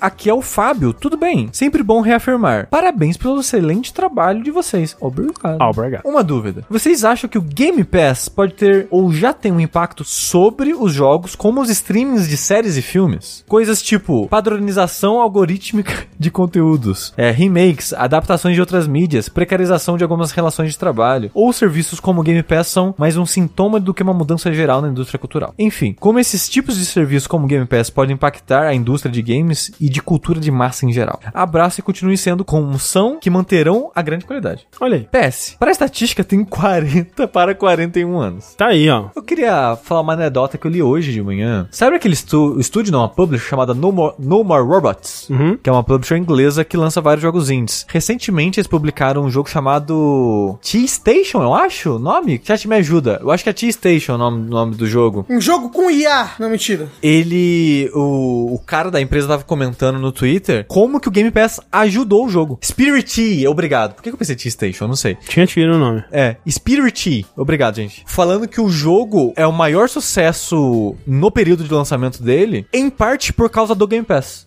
Que ele tava comentando que normalmente os jogos do estúdio vendem mais no PC primeiro e depois os consoles alcançam e eventualmente passam. Mas meio que o boom de venda de início é no PC. E o Spirit, de cara, 80% dos acessos do jogo foram Game Pass e Switch. E muita gente do Game Pass que jogou no Game Pass e comprou o jogo depois no PC ou no Switch. Aí. E ele tava comentando que normalmente pra ele o Game Pass tem tido esse efeito de as pessoas jogam e compram um jogo, muitas vezes nem no Xbox, mas em outra plataforma pra ter. Serve como uma demo, assim. talvez. Exato. Ele não fala nisso se ele adapta o jogo, recomenda adaptar o jogo, influencia de alguma forma o Game Pass, mas ele só falou que, tipo, o Game Pass sempre é um resultado muito positivo do ponto de vista pra ele. E não só isso, um detalhe que ele falou também, o jogo teria um escopo muito menor sem o Game Pass. Porque no meio do desenvolvimento eles fecharam um acordo com a Microsoft, com o dinheiro do Game Pass, eles aumentaram o escopo do jogo.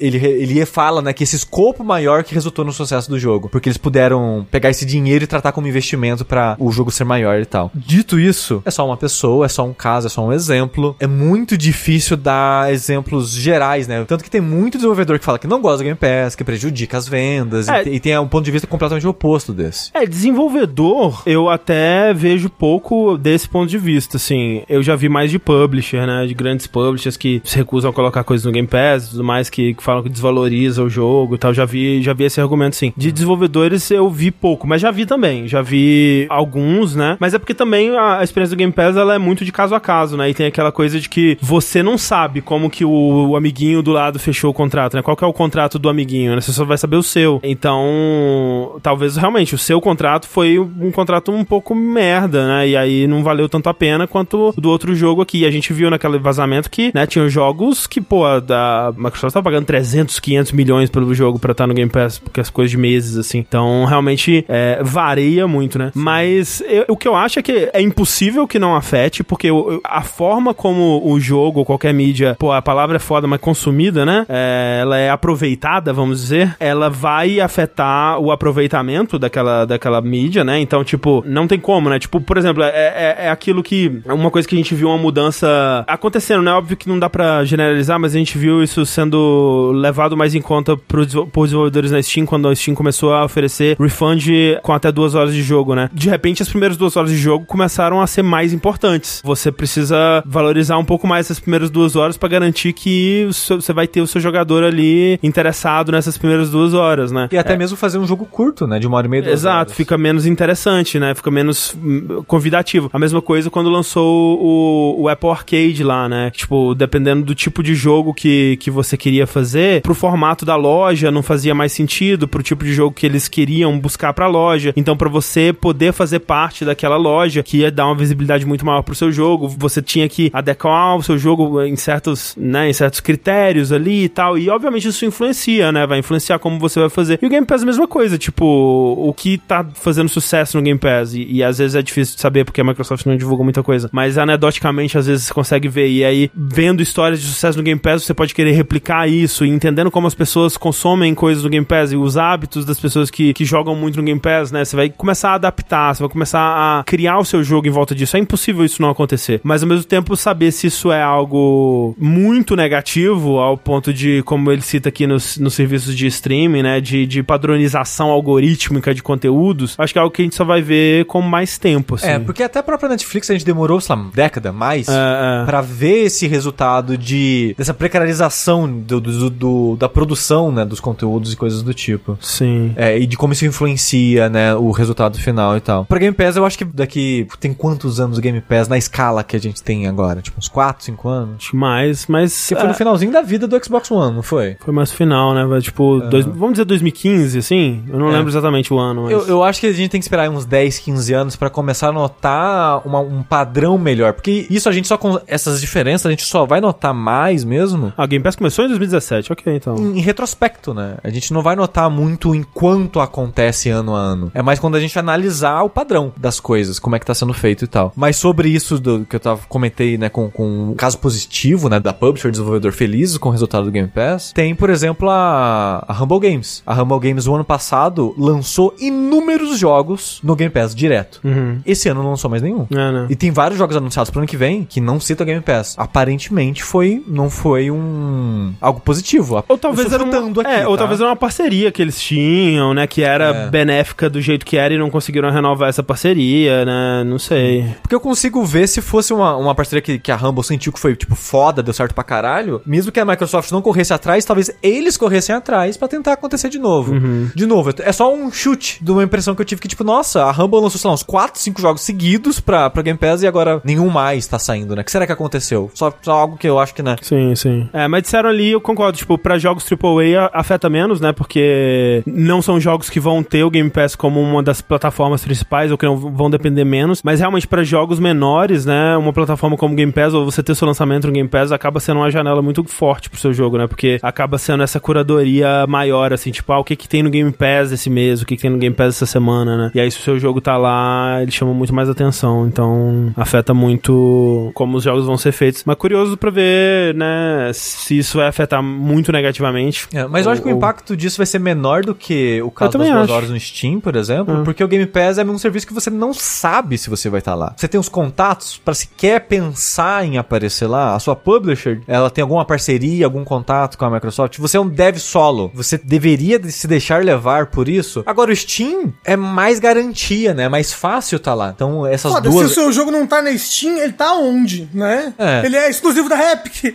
Eu, eu acho que a consequência das duas horas é uma consequência muito mais profunda, digamos assim, mais certeira do que o É, tem, tem jogo que é banido do Steam pela temática, às vezes tá no, no itch.io, né, assim, só. É. Mas assim, é foda porque é, às vezes é, é, pra ser banido do Steam pela temática, às vezes é um- uma. É, é bizarro, porque eles, eles permitem um, uma- umas coisas absurdas e, e te banem porque você, sei lá, tomou uma, uma posição mais radical ali em algum. algum... Já, já rolou umas histórias estranhas. Acho que isso não. Tem, faz tempo que isso não acontece mas na, no Steam, mas já tem, uma, tem umas histórias esquisitas assim. Obrigado, Fábio, pelo seu e-mail, sua mensagem. Próxima mensagem aí, Rafa. Oi, meu nome é Wagner e trago uma perguntinha, talvez batida, ai, para o vértice. Vocês acham que jogos muito bons estragam a experiência com jogos medianos? Tive isso recentemente com Mario Wonder, que achei fantástico, e quando voltei pro New Super Mario U, comecei a ver defeitos que não via antes. A mesma coisa aconteceu com Octopath Traveler 2, que estou jogando depois de Chain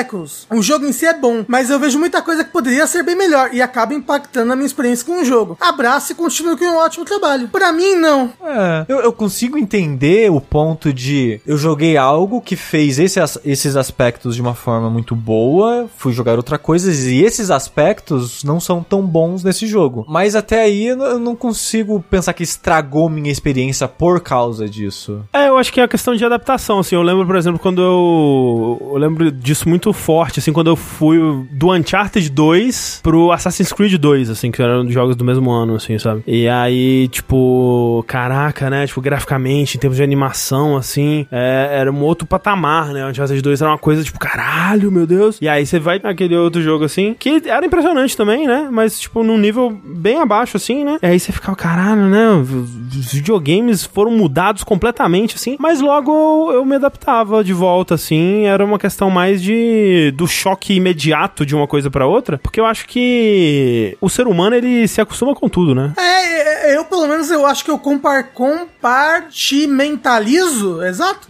Eu acho que eu compartimentalizo bem na minha cabeça os jogos assim enquanto eu tô jogando, como experiências individuais, exceto sequências. Aí eu costumo, tipo assim, eu joguei Uncharted 2 primeiro e depois fui pro 1. Aí eu ficava tipo, nossa, tem coisas estranhas aqui porque é muito parecido, sabe? Mais inferior. Aí me dava um estranhamento. Eu entendo o que você quer dizer, porque no exemplo que ele deu do Mario, ter esse choque do Mario Wonder depois voltar do, do New Mario Wii U, eu entendo mais esse choque, que é Mario com Mario. Exato. do que o Chain Echoes com o Octopath Traveler 2. Mas uma coisa que eu recomendo pra todo mundo é jogue jogos ruins. Isso é verdade. Exato. E entenda que o defeito de um jogo não necessariamente ele vai fazer você não gostar de um jogo, porque todo jogo, eu queria dizer que é todo jogo que eu gosto, incluindo jogos que eu amo, eu gosto apesar dos defeitos. Porque todo jogo tem defeitos. Tudo tem defeito. Então você tá jogando esse jogo mais medíocre, de certa forma. Exceto colocou. Red Dead 2, obviamente. É, que Não, tem é. mais É defeitos do que você gostaria. Não quer dizer que não vai ser um jogo bom. Não quer dizer que não vai ser um jogo que você não vai gostar. Eu acho que só não pode deixar se perder, né? Só Agora, no negativo. você aí, depois que joga jogo da From, não consegue jogar nenhum outro jogo. Fica comparando tudo com o jogo da From e falando que nada é bom, porque a From, só a From sabe fazer jogo bom. E agora? Isso é verdade. Acabou. Acabou. Cadê? E, enfim, a Não teve- hipocrisia. não teve nenhum outro jogo. Mas André é perfeito, só Deus. E agora? E agora? Pego no pulo. mas assim, já, já aconteceu algumas vezes desse, desse choque, mas é isso, eu acho que eu, eu acabo comparando o, o jogo, ele acaba existindo dentro dele mesmo ali, né? Se aquela mecânica, ela pode, sei lá, não ser a melhor mecânica de travessia, por exemplo, mas se pra dentro do que, o que aquele jogo tá exigindo, dentro do que aquele jogo tá propondo, ela funciona, pra mim às vezes tá ok, assim, né? Claro que vai de caso a caso, depende, né? Mas, porque se for, tipo, algo muito aquém, né? Se o jogo inteiro for muito ruim, né? Não é porque o jogo inteiro é muito ruim que de repente é tudo bom porque é tudo muito ruim. Mas. Alguns jogos, sim. É, de vez em quando acontece também, né? Ó, Red Dead Redemption 2, por exemplo. que isso, Rafa? Obrigado, Wagner, pela sua mensagenzinha.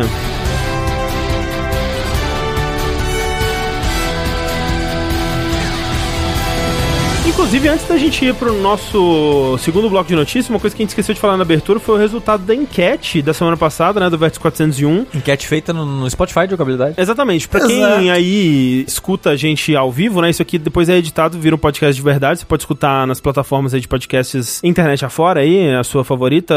Uma que a gente tem colocado mais conteúdinho lá, né? Tem pegado os comentários, tem feito enquetezinha. É no Spotify, né? Então, todo podcast que a gente lança lá, a gente põe uma enquetezinha pra vocês interagirem assim. E a do podcast passado, a gente perguntou qual jogo vai levar o GOT do Game Awards 2023. E aí eu coloquei, né, todos os concorridos ali, os, os seis jogos que estão concorrendo para o Game Awards 2023 e tivemos uma resposta bastante expressiva em primeiro lugar, mas eu vou ler do último para o primeiro aqui. Então, o menos votado com 0.9% dos votos foi Super Mario Bros. Wonder. Absurdo. Absurdo. As pessoas estão desmerecendo muito esse jogo, eu tô sentindo. É, é um absurdo, ridículo. É porque é 2D, não pode. Não pode. Em segundo, empatado em, em penúltimo aí do menos votado, está Resident Evil 4 e Marvel Spider-Man 2 com 1.8% dos votos. Daí já tem um salto bem grande aqui no terceiro colocado com 17.4% dos votos. The Legend of Zelda TikTok me surpreende. Me surpreendeu, a recepção do Zelda TikTok não foi tão forte assim? É o tempo.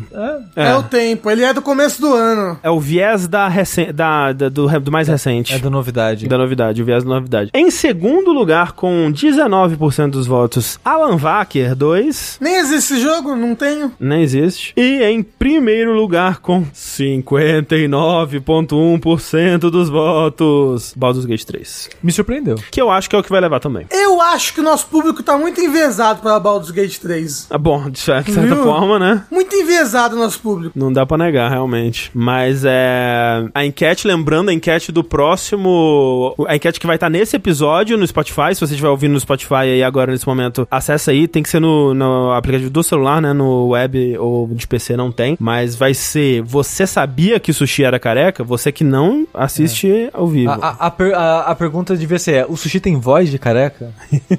o, sushi, o sushi tem voz de careca? Não, a pergunta é: você que só ouve o podcast, você sabia que o Sushi era careca? Se sim, você acha que ele tem voz de careca? Caraca, é muito complexa a pergunta. Não, que aí dá pra ter várias alternativas, entendeu? É sim, não. Sim tem voz de careca. Sim, não tem voz de careca. Não tem voz de careca. Não, não tem voz de careca. Exato, aí ó.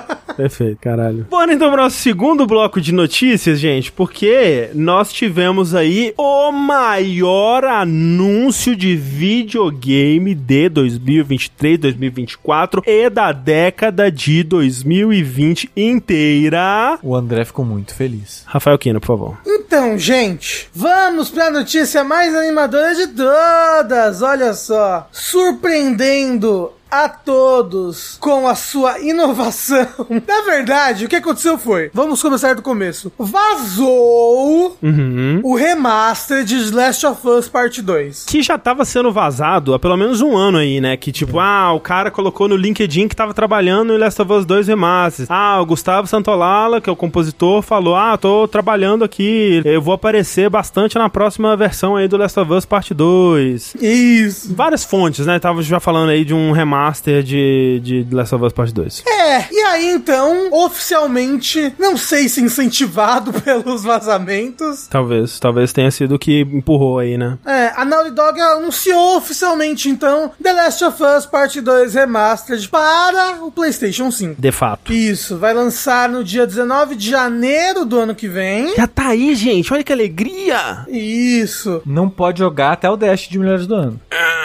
é. E vai receber uma versão física deluxe. Isso. Né, a versão MILF, que vai ter um monte de coiseira pra você que é muito fã de Last of Us Part 2. É, essa versão eu já fiquei triste porque ela só ia ser vendida na loja oficial do PlayStation e eh, aparentemente não vai vir pro Brasil. Já tô uh, triste. Perguntaram ali, rapi- rapidamente, perguntaram ali, mas já não tinha uma versão de PS5 do Last of Us 2? Não, tem a versão de PS4 que você joga no PS5 com retrocompatibilidade e que saiu um patch pra ele rodar 60 FPS com as resolução louca lá e a coisa toda. E você que já tem a versão de PS4, você pode dar um upgrade na sua versão por 10 dólares. 10 Imagina dólares. que uns 50 reais pro Brasil. 50 reais, exatamente, é. E você também pode levar o seu save do PS4 pro PlayStation 5. Mas por que, que você faria isso assim? Não sei. Ah, talvez a pessoa começou a jogar e Ah, vai continuar, é, né? Ok, ok, realmente, tá. É um jogo longo. É. Mas a coisa mais interessante desse remastered, além de que ele vai ter suporte pro DualSense, é, desenvolvedor de, é, comentário de desenvolvedor e tudo mais, é que falaram, não falaram não, né? Quando, quando anunciaram, mostraram assim no trailer, tipo, essa parte que não tinha. Que é o que eles estão chamando de Lost Levels. Exato, só que aí eu li o que, que vai ser esse Lost Level, eu fiquei bem brochado, bem brochado. Pô, eu achei mais legal. Eu achei que eles iriam adicionar esses conteúdos ao jogo. E não, vai ser tipo. Vai ser tipo o que eles não conseguiram finalizar. Isso. Eles vão lançar desse jeito mesmo, sem finalizar, com comentários. Provavelmente você vai acessar de um menu assim. É, é mais como um extra de tipo. É, é que nem quando o filme lança cenas alternativas, assim. Tipo, às vezes a cena tá sem os efeitos especiais completos e tal, assim. Ou, ou um final alternativo que tem uma, um, né, uma, uma, uma cena extra, cenas extras, assim, do filme e tal, que não estão finalizadas e que estão lá como curiosidade, assim. E que eu acho, eu, quando mostraram, né, porque no trailer mostra uma cena de, de Jackson, a, a Ellie andando em Jackson, e depois uma cena que me parece ser. Porque tem um momento que a, que a Ellie ela viaja para Santa Bárbara e a gente não vê o momento dessa viagem. Me parece ser algo que aconteceria durante essa viagem, mas talvez eu esteja errado aí. E eu fiquei empolgado de ver esses momentos, especialmente porque eu- esse da festa é um momento que eu vendo entrevistas com o pessoal, com o Neil Druckmann e tudo mais, dele ter dito que, tipo, tem aquela cena, né, que foi inclusive uma das primeiras cenas de trailer que mostra a cena da, da dança e do beijo da Ellie e da Dina. Ele fala que essa cena, que é só uma cutscene no jogo final, ela teria um pedaço jogável antes, onde você andaria pela cidade ali no dia da festa, em volta da. perto da. Acho que é tipo uma igreja ali, né? Alguma coisa assim. E você andaria, você interagiria com os personagens e tudo mais, teria um pedaço de gameplay ali. E parece ser 100% esse pedaço, né? Só que eles descartaram e não, não finalizaram, não, não, não colocaram esse pedaço no jogo. E aí, quando eu vi isso no trailer, eu pensei, pô, interessante. Mas eu já comecei a ficar preocupado de tipo, mas isso não vai mexer no ritmo do jogo, não vai mexer na, na progressão, não vai colocar uma, uma, uma barriga aqui, porque, tipo, se eles tiraram isso do jogo, foi por um bom motivo, né? É que nem o. Quando foi lançar o remake do, do Last of Us Part 1, que eu comecei a perguntar assim: será que eles vão introduzir o conteúdo do Left Behind no momento cronológico que ele faz sentido dentro do jogo? E depois eu comecei a pensar, mas em questão de ritmo não faz sentido, porque o Left Behind é um jogo por si só, sabe? Tipo, ele começa, ele cresce, ele vai, vai, resolve e acaba. E, tipo, não faz sentido esse pedaço ser incluído ali como um, um enxerto no meio de outro jogo, né? Então eles não fizeram isso. Tipo, é, um, é o jogo of Us normal, e aí separado disso tem o Left Behind. E aqui é a mesma coisa, tipo, vai ter essas, esses pedaços como uma curiosidade, mas que não vão afetar a experiência do jogo final. Que muita gente já critica em questão de ritmo, já acha que é um jogo mais longo do que deveria ser, que já não tem um ritmo dos melhores. Tipo, eu discordo, mas, né, respeito. E eu acho que pra, pra essas pessoas só iria piorar, né? Eu acho que é a decisão correta de fazer, porque pra mim é um jogo que o ritmo dele é muito intencional, é muito bem pensado. É um ritmo que ele tá lá por um motivo e eu acho que mexer nesse ritmo seria muito arriscado, assim. Então eu acho que foi o jeito certo de ser feito. E tem modo roguelike. Porra, eu ia falar isso agora, Sushi. E vai ter um modo roguelike também. Roguelike. Rogue. Rogue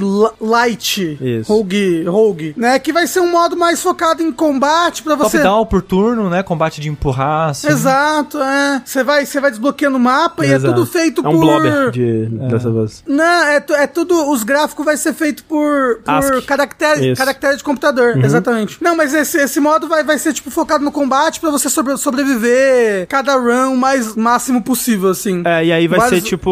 encontros. Você vai escolher rotas, né? É, você vai ter tipo um- um- uma situação de combate ali. Aí você sobrevive àquela situação, escolhe uma rota e aí vai avançando através de alguma coisa. Vai ter chefe e tal, e você vai avançando e. e- Eles falam que é até ver o quanto você consegue sobreviver. Não sei se vai ter um fim ou se é realmente até Ah. infinito, até onde você vai, sei lá. Seria legal se tivesse um fim, né? Sei lá. A coisa legal desse, desse modo roguelike é que você vai poder jogar com diferentes personagens e eles vão ter traços únicos de gameplay. É, mercenários que chama. É, exato, exato. É, total. Total mercenários do do Last of Us com um aspecto de roguelite aí no topo, né? Agora, André, André, André, Ah. você realmente tá muito animado pra esse remastered? Muito animado. Porque em questão de visual. Não, isso pra mim é irrelevante. O jogo já era bonito o suficiente. Exato. É, até mesmo com os 60 FPS do Play 5. É, tava, já tava lá. É tipo, é claro que é muito engraçado as comparações, né? Que tipo, o pessoal tava pegando aquelas cenas de, de cutscene assim, comparando. E tipo, provavelmente você vai ver diferença em gameplay, né? Porque a cutscene é que nem a cutscene do, do, do primeiro, assim, quando você comparava do PS3 com o do PS4. Tipo, se você pega a cutscene do PS3 e compara com a do PS4, não vai ter quase diferença nenhuma. Mas se você vê partes de gameplay mesmo, aí você consegue ver, tipo, ah, as sombras estão melhores, ah, o, o draw distance tá maior e tudo mais. Mas, tipo, vai ser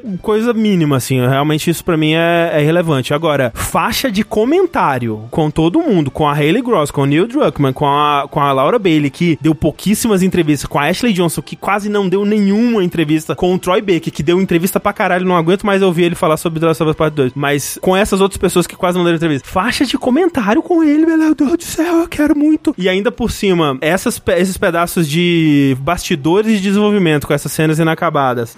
E supostamente ainda um conjunto novo de troféus, acabou. Não tem o quê. Não. É foda porque eu acho que vai ser o mesmo conjunto de troféus, então vai ser tipo Spider-Man Remastered, que você importa e já ganha platina. É, com certeza. É, né? Assim, Agora, tudo que eu preciso pra minha vida. que legal, né, André? Realmente, que legal. Que bom que pelo menos não vai ter que comprar o jogo tudo de novo, né? É, então, aí que tá. Tipo, eu acho que eles deram, mandaram mal nisso daí com o nome, né? Porque a nomenclatura remastered implica algo que precisava ser melhorado, né? Que, tipo, que tava meio. Ou que vai ter um salto, Que vai ter um salto, né? Tipo, se eles tivessem chamado de Director's Cut, por exemplo, eu acho que é mais um Director's Cut, assim, sabe? Uhum. Tipo. É, exato. É uma versão com um, um- um conteúdo a mais, assim, sabe? Eles deviam chamar de The Last of Us Part 2 DX featuring Knuckles. Exatamente. Com a e, e Dante from E the Devil May Cry. Cry Series, exato. Ou só Lost Levels. É, tipo, eu acho que o remaster já que, que confundiu a cabeça da galera, porque, tipo... Mas você sabe o que que é remaster hoje em dia? É muito marketeável essa palavra. Não, e eu acho que é porque é o nome que eles usaram pro 1 também, então t- eles estão tentando manter uma unidade aí. Mas eu acho que pro que eles estão oferecendo aqui, cobrando 10 dólares, pra mim tá completamente ok. Se você já tem Ué, a versão. mas se você não sim. tem, você vai pagar 60 dólares mais 10 dólares, ué. 60 não, né? Ué, sesse- ué, 70. Então, esse jogo é 70. Então, é, é a Exato, mesma coisa de então. você comprar o outro por 60 mais 10 dólares. Na verdade, hoje em dia você vai pagar menos, porque você vai, provavelmente vai comprar o outro numa promoção e aí pagar 10 dólares É, de nesse. fato, de fato. Se você comprar outro numa promoção, se existir isso, Ah. você consegue pegar isso daí mais barato do que normalmente, né? É, e eu Sim. vi muita gente comentando isso, de comprar o jogo no- de PS4 Total. na, na Black Friday, alguma coisa assim, e depois só comprar o, o upgrade. Então tem que ir lá na Promobit botar The Last of Us Part 2 Isso. Isso. Coloque aí na lista de desejos. pra ficar atento na, na Black Friday. Exato, exato. Então eu acho, eu acho que o, o erro foi né, esse nome aí, mas agora podia fazer uma outra coisa, né, Naughty Dog? Um negocinho diferente, assim, talvez? Ah, mas assim, isso não me parece ser decisão da Naughty Dog, não, viu? Isso tem, tem muito cara de Sony. É, isso aí é muito a Sony Milcano. É o que, que vocês mesmo, conseguem fazer pra esse ano, né? Tipo, não tem É. um produtinho aí pra gente lançar em 2024, não? Eu acho que é tipo isso. E assim, a equipe que trabalha com esse remaster, organizando esse conteúdo abandonado, entre aspas, ou, né, fazendo essa, essa versão roguelike, talvez é uma adaptação já do, do ah, abandonado. Do Factions, Factions e tal. A equipe que faz isso não é a equipe que está liderando o começo da produção do novo jogo. É, não. Então, É, não. Eu vi gente preocupada com isso, tipo, ah, mas devia estar trabalhando em outra coisa e tá trabalhando nisso. Não é a mesma equipe, gente. Tipo, eu até fiquei preocupado antes de saber isso do Lost Levels também, porque, tipo, ok, pra pegar esses, esses pedaços de desenvolvimento que estavam, né, no início do desenvolvimento, meio abandonado ou só em conceito, e transformar isso em partes do jogo finalizadas, no nível de, de produção do, do jogo final, realmente teria um nível de, né, de, de envolvimento aí maior que talvez dependesse de uma equipe. Mas agora que a gente sabe que é só, né, pegando o que, o que já tem, né, e organizando de uma forma pra apresentar é, isso de, de uma forma interessante no, no jogo, eu acho que realmente foi pouco trabalho novo, né, mais um trabalho de organização mesmo. E eu acho que tem alguma coisa de conteúdo novo, sim, porque, tipo, isso que o Gustavo Santolara falou, eu acho que vai ser, por exemplo, tô chutando, nessa cena de Jackson, talvez você consiga encontrar ele e, e Tocar um violãozinho. é, tocar um violão com ele. Porque vai ter um modo também de tocar violão, que você vai poder tocar em, em outros instrumentos, com outros personagens. Perguntaram, Não não vai ter é, a versão de PC? Eu não duvido que essa versão seja a brecha pra já trazer a versão de PC Isso foi também. bizarro, né? Não, anun- não falaram de versão de PC. Eu achava que quando fosse rolar essa versão remaster já iam falar da versão de PC. Porque quando falaram do, do parte 1, né? Não lançou junto. Mas quando falaram dele, já falaram: ah, e uma versão de PC vai vir aí.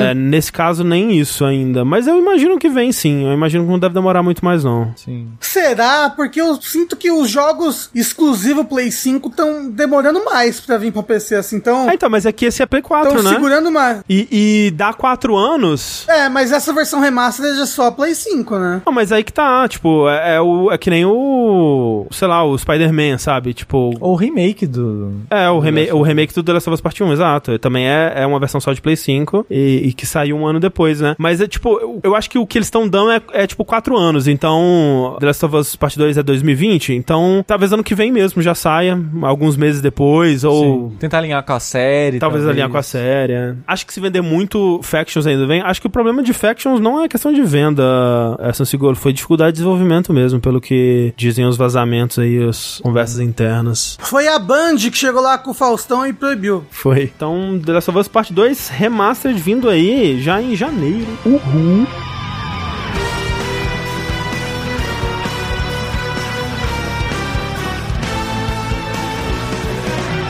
André, Hum. falando em jogos pré-históricos como The Last of Us Part 2, Nossa, quanto tempo, né? eu ouvi dizer que estão comemorando 25 anos de Half-Life 2. The Half-Life 2 não. Half-Life 1, perdão. Exatamente.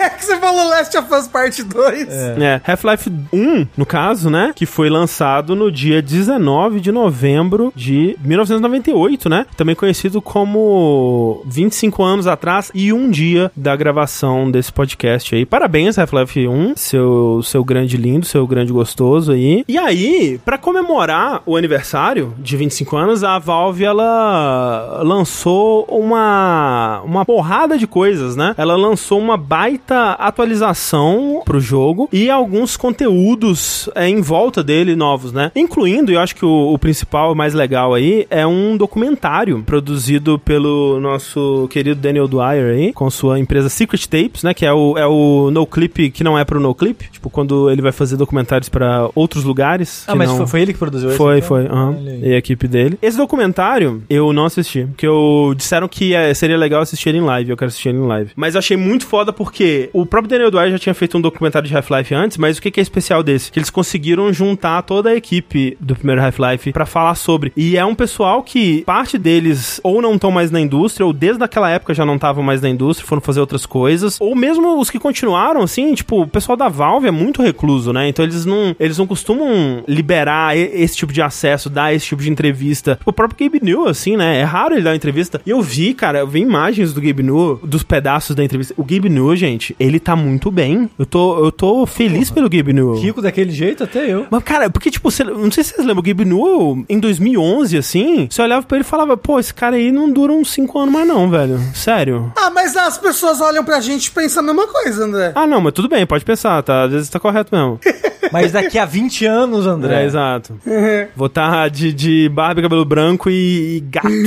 Gente, não tá gato, né? Mas tá... Tá vivo, né? Já é alguma Tá coisa. vivo, tá, tá com uma aparência saudável, tá com uma, uma aparência vistosa. Fiquei feliz pelo Gabe Newell. E, pô, trouxeram a, a turma toda, né, pra falar sobre. Tô bem, estou, estou bem fascinado pra assistir esse documentário. Documentário de mais de hora aí, falando sobre o, o, o making-off de, de Half-Life. Inclusive, o pra comemorar, né, o Half-Life ficou de graça por um tempo na Steam. Isso, acho que até hoje, na verdade. Então, se você tá ouvindo isso... Falaram que já, já não tá mais de Já graça, não tá mas tá mais. dois reais. Ok. Não tá, ele, ele tá por dois reais e aí a série toda tá com 90% de desconto. É, tipo, eu até ficava aquela coisa, cara, quem que tem em Steam e não tem Half-Life ainda, né? Mas, é, Tem gente que aparentemente... fez conta recentemente. Fez, Assim. fez, fez. Tem gente que tem 18 anos que acompanha a gente. É né? verdade, é. Assim, eu não tinha, eu peguei agora. Absurdo, absurdo. Mas aí, é, soltaram também um, um update, né, pro jogo. Fizeram um hot site, que eu achei muito incrível que ainda existe hot site hoje em dia. É pra comemorar, é bem coisa de 25 anos atrás. É bem o coisa de Hot 25 anos atrás, total. E aí fizeram algumas coisas, né? Eles fizeram uns updates que corrigem vários bugs e tudo mais, que atualizam coisas do jogo pra, pra funcionarem melhor pra hoje em dia. Por exemplo, adicionar suporte a controle moderno, a, a, ao Steam Deck, que ainda não tava, e coisas assim. É, resoluções modernas e tal. Mas o que eu mais gostei, assim, foram atualizações feitas pra trazer ele é, de volta ao que ele era, porque Half-Life, ao longo dos anos, ele foi meio que se distanciando um pouco. Ele foi recebendo alguns updates que foi distanciando ele daquela versão original, assim. Então, tipo, ah, saiu o Blue Shift, aí ele veio com um update de modelos, né? Uns modelos mais detalhados, assim. Aí saiu o Half-Life Source, aí, tipo, ainda existiu as duas versões, né? Mas o Source, aí ele tinha. Ele era Half-Life rodando na, na engine do Half-Life 2, né? Então eles tinham uns shaders diferenciados, assim. Ah, a tela de título mudou e tal. Então eles fizeram vários updates assim para trazer essas coisas de volta. Então a tela de título agora é antiga, o logo da Valve é o logo da Valve clássico. Eles trouxeram é, a versão padrão do jogo agora é, é, com os modelos 3D clássicos do jogo também. Estão é, falando no chat aí que quem não gostou disso foi a comunidade de mod, que quebrou todos os mods. É, então, mas a, ainda dá pra acessar essa versão. Ela tá disponível ainda, ela tá arquivada. E se você quiser ainda ter essa versão, você consegue acessar ela através daqueles comandos de, de, de betas do,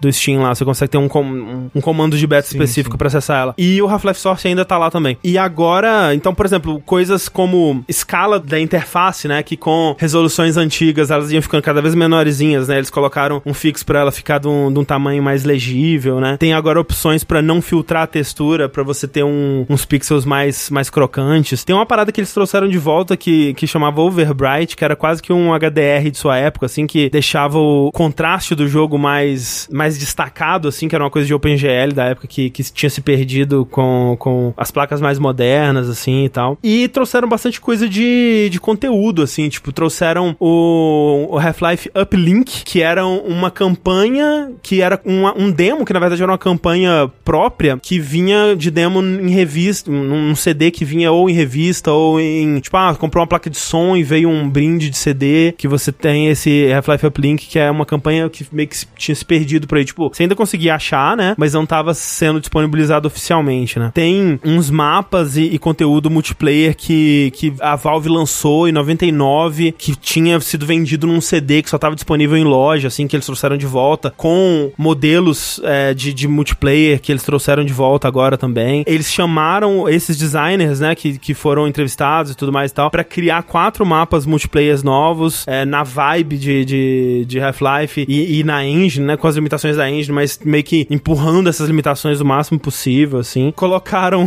o Ivan, motoqueiro espacial, e o, o Barney, o Proto Barney, como personagens jogáveis no multiplayer, que, tipo, esse Ivan, motoqueiro espacial, era, era pra ter sido, era um, um Proto Gordon Freeman, que fizeram bem no comecinho do desenvolvimento, assim. Era tão absurdo o design dele que ele virou uma piada, é, mas que nunca tinha sido colocado oficialmente dentro do jogo. E o, o Proto Barney é só um Barney com a cara muito bizarra, assustadora. Então eles estão tra trazendo vários desses conteúdos de volta, assim, achei muito, muito foda. Além de, tipo, várias, vários updates de, de, de é, qualidade de vida pro jogo, assim e tal. Então essa meio que vai ser a versão oficial agora, né? Que, tipo, eu, quando eu joguei Half-Life das últimas vezes, eu tava jogando pela versão Source, né? Que ela era um pouco mais bonitinha, assim. É, mas a, acho que agora, se eu for rejogar ele algum dia, né? Essa é a versão que a própria Valve vai destacar mais na loja e tudo, assim. É, mas legal que, tipo, a Source ainda vai continuar existindo na loja. É, a versão anterior vai poder ser acessada com esse Steam Legacy, né? Num, num branch de beta lá dentro do jogo.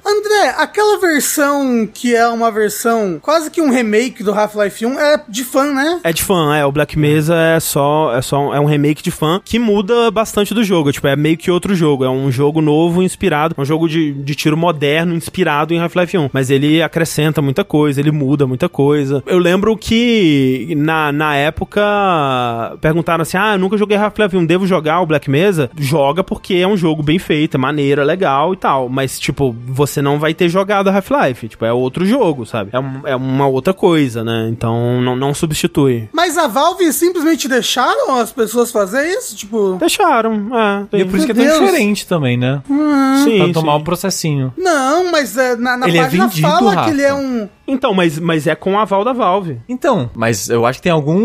Não, não, mas assim, é, é- são os personagens, é a história, é o universo, é, é a iconografia, é tudo, assim. Não, e, e fala assim que é um remake de Half-Life 1. Sim, usa o nome, tudo, é. Usa nome e tudo, por isso que eu achei estranho. Mas então achei muito legal esse trabalho de, de trazer essas coisas que estavam perdidas de volta. Achei muito legal essa coisa de, tipo, é trazer. É, tipo, que nem eles falam aqui, ó. Jogue o jogo do jeito que ele parecia em 98, mas num monitor moderno, né? Então, tipo, ok, você vai jogar em widescreen, mas agora a gente vai tentar trazer o jogo mais perto de como ele parecia na época, com o tipo de iluminação que era mais que a gente pretendia na época, com o tipo de textura textura, né, o filtro de textura da época, até coisa de gama, assim, o padrão, né, porque os jogos, quando eles eram pensados em CRT, eles vinham com gama um pouco mais alto por padrão, porque o CRT era um pouco mais escuro, né, que os monitores modernos. Então, eles ajustaram até isso, né, tipo, agora o, o gama padrão é um pouco mais baixo, porque os monitores não precisam de tanto gama assim mais, né. Muito legal esse trabalho, assim, e... Esse documentário eu quero muito ver. Todo mundo falando muito bem sobre. Tô interessado. Mas vai ter que ver em live, André. Eu quero ver em live. Tem que gerar conteúdo. Tem, quero ver.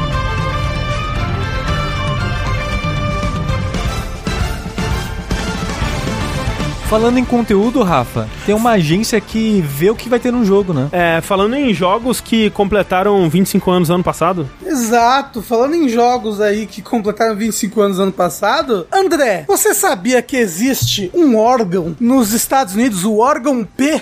Eu posso incrementar o meu órgão P? Pode. Ele pode reagir à música? Exato. Ele pode ser é, corpulento, voluptuoso, pode. Mas existe um órgão nos Estados Unidos que ele classifica os jogos, né? É verdade. Tal do ESRB, né? Que surgiu graças a Mortal Kombat. E Night Trap. E aí, acaba que quando o ESRB faz a classificação dos jogos, a gente acaba pegando uns vazamentos, uns spoilers, né? Pela descrição dessas classificações. E não é que recentemente a gente viu a classificação de um jogo que vai lançar no começo do ano que vem já. Não parece, é meio surreal pensar nisso, que é Final Fantasy VII Rebirth. Só queria acalmar as pessoas aqui, porque o Rafa falou spoilers, mas não é nada demais, tá, gente? É muito.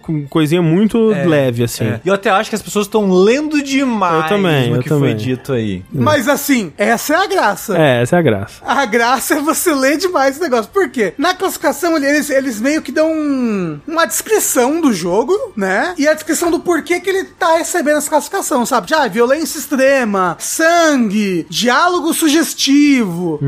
Alguém fala fuck. Exato. Uma das coisas da classificação da SRB é que terá um, uma personagem que vai protagonizar. É isso? Não sei como que eu posso falar. Como é que é feature? Que vai. Aparecer, estar presente. Não, eu, não ela, ela vai entregar isso daí, entendeu? Ela vai entregar pra gente um corpo voluptuoso de praia. Isso. Hum. Eu, Entendeu? eu te garanto que vai ser o Barrett que vai falar isso. Não, isso, é- isso é muito bom, porque, tipo, é- eles falam isso, né? Que descrições da SRB. Algumas mulheres têm roupas reveladoras e decotes profundos. Vai ter diálogos sugestivos, closes em parte do corpo, incluindo a frase: Admita, você está claramente fascinado pelo meu voluptuoso corpo de praia. E aí tem isso, né? Tipo, aí o, o que eu acho muito engraçado é isso. O pessoal tava tentando descobrir, tava tentando especular quem que diria isso, né? Aí eu vi uma lista que é muito boa, tipo, tentando descobrir quem que teria dito isso, né? Então, tipo assim, a pessoa falou assim: Yuffie diria não ironicamente e ninguém estaria olhando para ela. Isso. Aerith diria meio flertando e meio piada. Kate Sif, que vocês viram que agora fala Kate Sif, não é Cat She, tá? É Kate Sif diria como piada. Cloud diria como piada numa voz monotônica depois que alguém repara em seu peitoral definido. Exato. Barrett, até que é possível, mas só se ele achasse que fosse algo maneiro dizer pra impressionar os mais jovens e passaria vergonha logo em seguida. Mas eu acho que é exatamente isso. Pode ser, é muito possível. Vincent, não. Tifa, nunca em um milhão de anos diria essa frase. E Rodio, provavelmente foi ele que disse.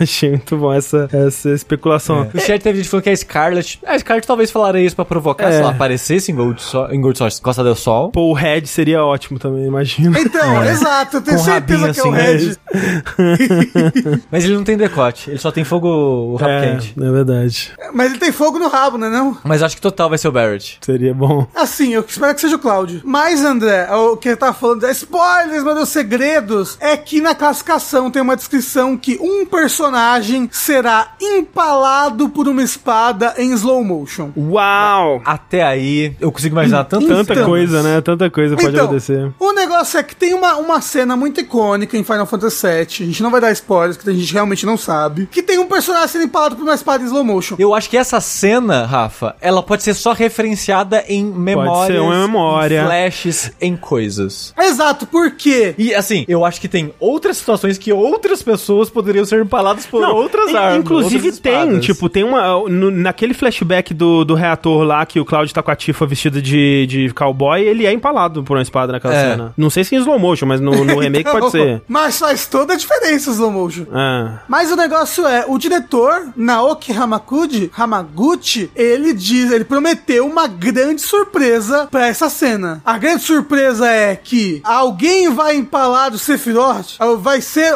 outra pessoa empalada, não vai ser ninguém empalado. O que, que vai ser essa grande surpresa? Essa, essa espada, como diz o Bernardo, é uma metáfora pro órgão P? Nunca saberemos. todo mundo vai ser empalado junto. Vai ser um. Cinco É, pessoas vai ser um espetinho, vai ser um. Vai ser um kebab, Um né? kebab de, de personagens de Final Fantasy. Isso. Então, a surpresa é um, vai ser totalmente diferente ou dois, vai ser exatamente igual. Caralho! Acabou de aparecer quem vai falar do corpo voluptuoso. Quem? O cara que dança. Ah, pode ser, né? Será que ele vai estar na praia? É, não duvido. É. É algo que ele diria. Com certeza, com certeza. Pô, o, o moço do Final Fantasy VII Remake agora, que dança na bote? É. Ah, é algo que ele diria. Pode ser também o exatamente. cara da moto, né? O cara novo lá, ele também diria isso. É. Como é que ele chama? O Roche? Vai falar, é André Rodia, o cara que dança. Rodeia isso. É, exato, e ele vai falar isso pro Cloud. Nossa, é Nossa, muito total vai isso. ser ele. Nossa. Sem dúvida, Exato. sem dúvida. E aí eles vão ter um número musical na praia. Assim, já mostrou no trailer que vai ter um número musical em Gold Source. O que não impede dele aparecer em Costa del Sol. De fato. Ah, às vezes a distância, né? Mas o, o Suruba de Empalamento era o meu apelido no colégio, inclusive.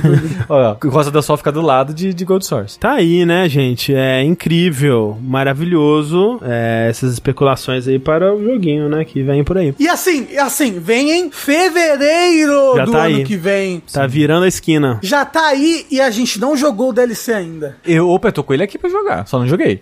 Ah, mas. Eu também, eu tô com ele aqui pra jogar, só não joguei não, tem que jogar. Ah, né? eu também já favoritei um vídeo no YouTube que me explica o que, que Não, não, não, não, ser. não. Talvez você esteja Não, mais André, certo. tem hein? que jogar, tem que jogar, André. Ah, não, eu, eu, eu já falei, eu já eu, eu parei com esse negócio de jogar videogame, não vou mais não.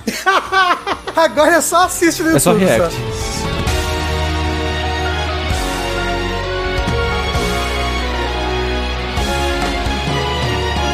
Beleza, essas são as nossas notícias então. Vamos para o nosso bloco de finalmente. Eu queria rapidinho aqui trazer uma notícia curtinha que eu vi, que eu fiquei interessado nela, porque é algo que eu lembro de ter visto essa possibilidade. Acho que quando começaram a falar de jogos de nuvem, acho que no começo dessa geração também começou a surgir ideias baseadas nisso. E agora surgiu uma patente da, da Sony. Eu vi essa patente da, da Sony falando de um sistema de disponibilizar quase que como save states pros jogos, assim. Tipo, o jogo, os jogos começarem a vir com quase que capítulos de filme, né? Então, tipo, e funcionaria mais pra alguns jogos do que pra outros, né? Mas que viriam com ah, realmente save states de, de diversos momentos e até poderiam ser adicionados ou pela desenvolvedora ou, ou- imagino que não pela comunidade, né? Porque aí ficaria uma putaria desgraçada, mas tipo pra você poder revisitar ou ir pra partes específicas do- dos jogos assim. Eu não sei se com alguma limitação, talvez depois só que você terminar o jogo, não sei, né? Porque gostariam de entregar o jogo inteiro de uma vez assim. de Pois cara. é, né? O jogo lança, o pessoal já vê o final e posta assim, É. na internet no mesmo Mas, dia. mas me parece empolgante isso, de poder revisitar partes de, de jogos assim, sem ter que ter um save específico que eu mesmo deixei lá e tal. Tipo, ah, pô, eu queria, sei lá, jogar o pedaço do, do carrinho do Uncharted 4, mas não quero chegar lá. Vê no YouTube. Mas ele quer jogar, Você não, não, quer é desse? ver. Não, não, não. Ele é desse agora que não quer mais jogar as coisas. É, eu parei com jogos, é verdade. É, pois. Mas se, se for verdade, eu tô empolgado, porque é, é, uma, é uma ideia que começou a ser circulada, acho que no começo dessa geração, e eu tive esperanças pra ela, assim, me pareceu uma, uma coisa interessante de, de poder existir, e eu não sei se é algo que tá sendo pensado ainda pra essa geração, ou se é algo já que tá sendo vislumbrado pra próxima, mas é uma coisa que me empolgaria de, de ser possível ser feito, e espero que vá pra frente. Sushi, você também tem um finalmente. Que vai Ou pra cima. Alguns. Joguei alguns jogos nessas últimas duas semanas aí, né? Porque semana passada a gente não falou do que a gente tem jogado. Então acumulou um pouquinho aí. Eu terminei um desses jogos, que foi o Justante. Que eu achei que você ter conseguido jogar, mas ao mesmo tempo faz sentido que você não conseguiu jogar. Parei de jogar videogame, já falei. Não, exatamente. O Justante, pra quem acompanhou a E3, né? Que foi basicamente anunciado na E3 e já saiu. Ele é um jogo da Dontnod, pessoal aí do Life Strange, do. Vampiro. Vampir. Vampir! E o dos Fantasma agora que vai sair, né? O Casal Fantasma aí. Tá pra ser ano que vem. Eles anunciaram de repente esse projeto menor aí, que seria um jogo sobre escalada, e ele um jogo, um jogo é isso. Ele é um jogo que ele não tem combate propriamente dito. A mecânica dele é só: epa, vamos subir essa pedra aí, rapaz, que canseira, uh, descansa, chacoalha o braço. Eita, tá vindo o vento, esconde, uh, usa os bichinhos de pedra?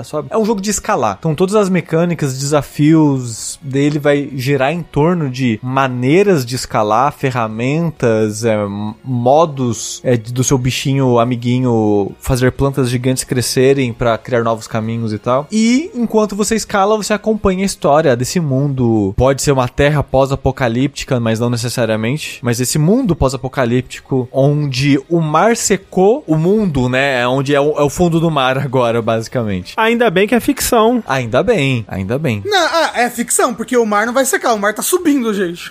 Não, mas Não, vai, é. vai- daqui, daqui a pouco seca. Mas o sentimento de deserto é tá aqui em nós já, Rafa. É verdade. Clima de deserto. É, o mundo todo desértico, né? Com aqueles, os barcos no, no- na areia, assim, que secou, né? O mar e tal. E você vai escalar essa montanha, montanha que eles chamam de a torre, né? Que é tipo uma- como se fosse uma montanha cilíndrica que vai subindo até onde você não enxerga mais, né? Passa das nuvens. Uma piroca. Uma p- exclamação pênis. E é muito interessante a narrativa, né, de, de você escalando, né? Porque como eu comentei, você vai escalando e você vai vendo em níveis diferentes conforme você vai subindo o ponto que a humanidade tava naquele ponto. Porque a humanidade ela vai descendo conforme a água vai descendo. Sei. Então, tipo, ah, o mundo tá secando, o pessoal tá, de- tá descendo junto. Então, é interessante ver essa perspectiva das pessoas que ficam pra trás, as pessoas que descem, por que que desce, por que que fica, pessoas que tentam se comunicar entre as vilas que vão surgindo ao longo desse caminho, né? Gente que mora dentro da montanha, gente que mora fora do- da montanha. Mas esse é um jogo basicamente narrativo, apesar de que não tem um momento de diálogo, ele não tem diálogo. Toda a narração, toda a história que você tem é através das cartas que você encontra, é avisos nas paredes e coisas do tipo, é tudo uma narrativa meio me- emergency sim, digamos assim, se você tratar isso como e-mail. Sei. Que tem e-mail também, no sentido de que tem cartas trocadas, né? Você vê as pessoas conversando através das cartas. O que é curioso, porque você acha uma carta, você não tem tipo, ah, carta, texto. É carta, trechinho, aperta X, outra pessoa falando, aperta X, como- quase como um diálogo mesmo. Tweets. Em, em cartas. Pode dizer que é e-mail. Entendi. É, e você vai escalar esse mundo, essa piroca, grande piroca de, de, de pedra em direção ao- aos céus, até o jogo acabar. Eu acho, achei um jogo legal, eu acho ele um jogo muito bonito, gosto do, do estilo da arte do jogo. Gosto dele mecanicamente, da escalada, né? Que ele usa é, LR, o L2 e o R2 pra acelerar só os braços. Então tem uma parada meio Mount Your Friends, de você segura o botão, enquanto você, enquanto você segura esse botão, o seu analógico é aquele braço. Sei. Então ele tem uma parada de segura o L2, vai pra lá e solta. Segura o R2, vai, vai pra aquela direção e solta. Ou você pode, sei lá, só segurar, segurar uma direção e ir apertando L2, R2, Sei. L2, R2, L2. E você vai fazendo aquele movimento tipo subir escada, assim. Lembra um pouco aquele- Você lembra daquele é, Grow Home? Você lembra desse jogo? Sei, da Ubisoft. Isso. Tem, tinha, um, tinha um quê também de, de uma, uma escalada meio tátil, assim, né? Sim, sim. Ele- ela é bem simples, pô, falando assim, faz ela parecer que ela é mais uma simulação do que de fato é. O jogo, ele tem uma parada interessante também, que você sempre tem uma corda, né, como ele tem essa parada de equipamento profissional de escalada, porque é uma- um universo onde as pessoas escalam constantemente. Então, pela torre, direto, em pontos de escalada, tem um lugar pra você colocar essa sua corda de segurança, né, então você coloca a corda de segurança e vai escalar. Então, a corda, ela existe, ela tem um limite, você pode colocar esses novos pontos de segurança durante a escalada, pra você poder soltar a corda e usar meio que um rapel pra você descer e balançar e alcançar outros lugares. Então ele usa de maneira bem interessante essa escalada, que dá um toque diferente de um parkour tradicional de videogame, de ah, é só você subir a parede. Não, tem a corda, a corda é levada em conta pra interação com o mundo, pra você, sei lá, balançar e alcançar outros lugares, para limitar a sua escalada, ou criar shark points na escalada. Então ele tem um gostinho um pouquinho diferente de ser um jogo meio que de escalada mesmo, não só parkour, que a gente costuma ver em videogame. Tipo, sei lá, Uncharted, ou Assassin's Creed, ou, sei lá, outros jogos mais modernos que tem escalada também. Então ele tem esse gostinho diferente dele. Tem também essa parte do mistério de o que aconteceu com esse mundo, né? Você quer entender o que aconteceu com esse mundo, com as pessoas daqui. E você vai acompanhando ao longo dessas cartas a vida de várias dessas pessoas através é, da, da- passagem delas por essas áreas da torre. É, e é um jogo relativamente curto, acho que umas 5, 6 horas. Ok. Você termina o jogo, ele não é muito longo e é muito legal. Dontnod é um estúdio francês, não é? É um estúdio francês. É, não que eu tenha... Procurado usado a etimologia de jussante, que é uma palavra que vem do francês, mas tem no, no português brasileiro também. Ah, eu não sabia não. Sim, é, é quando o mar recede. Entendi. Tipo Water 7? Tipo Water 7, exato. Não que eu tenha nenhum motivo pra estar por dentro da história dos jogos franceses, mas tem um jogo de 1987 sobre escalada. Que chama jussante? Não.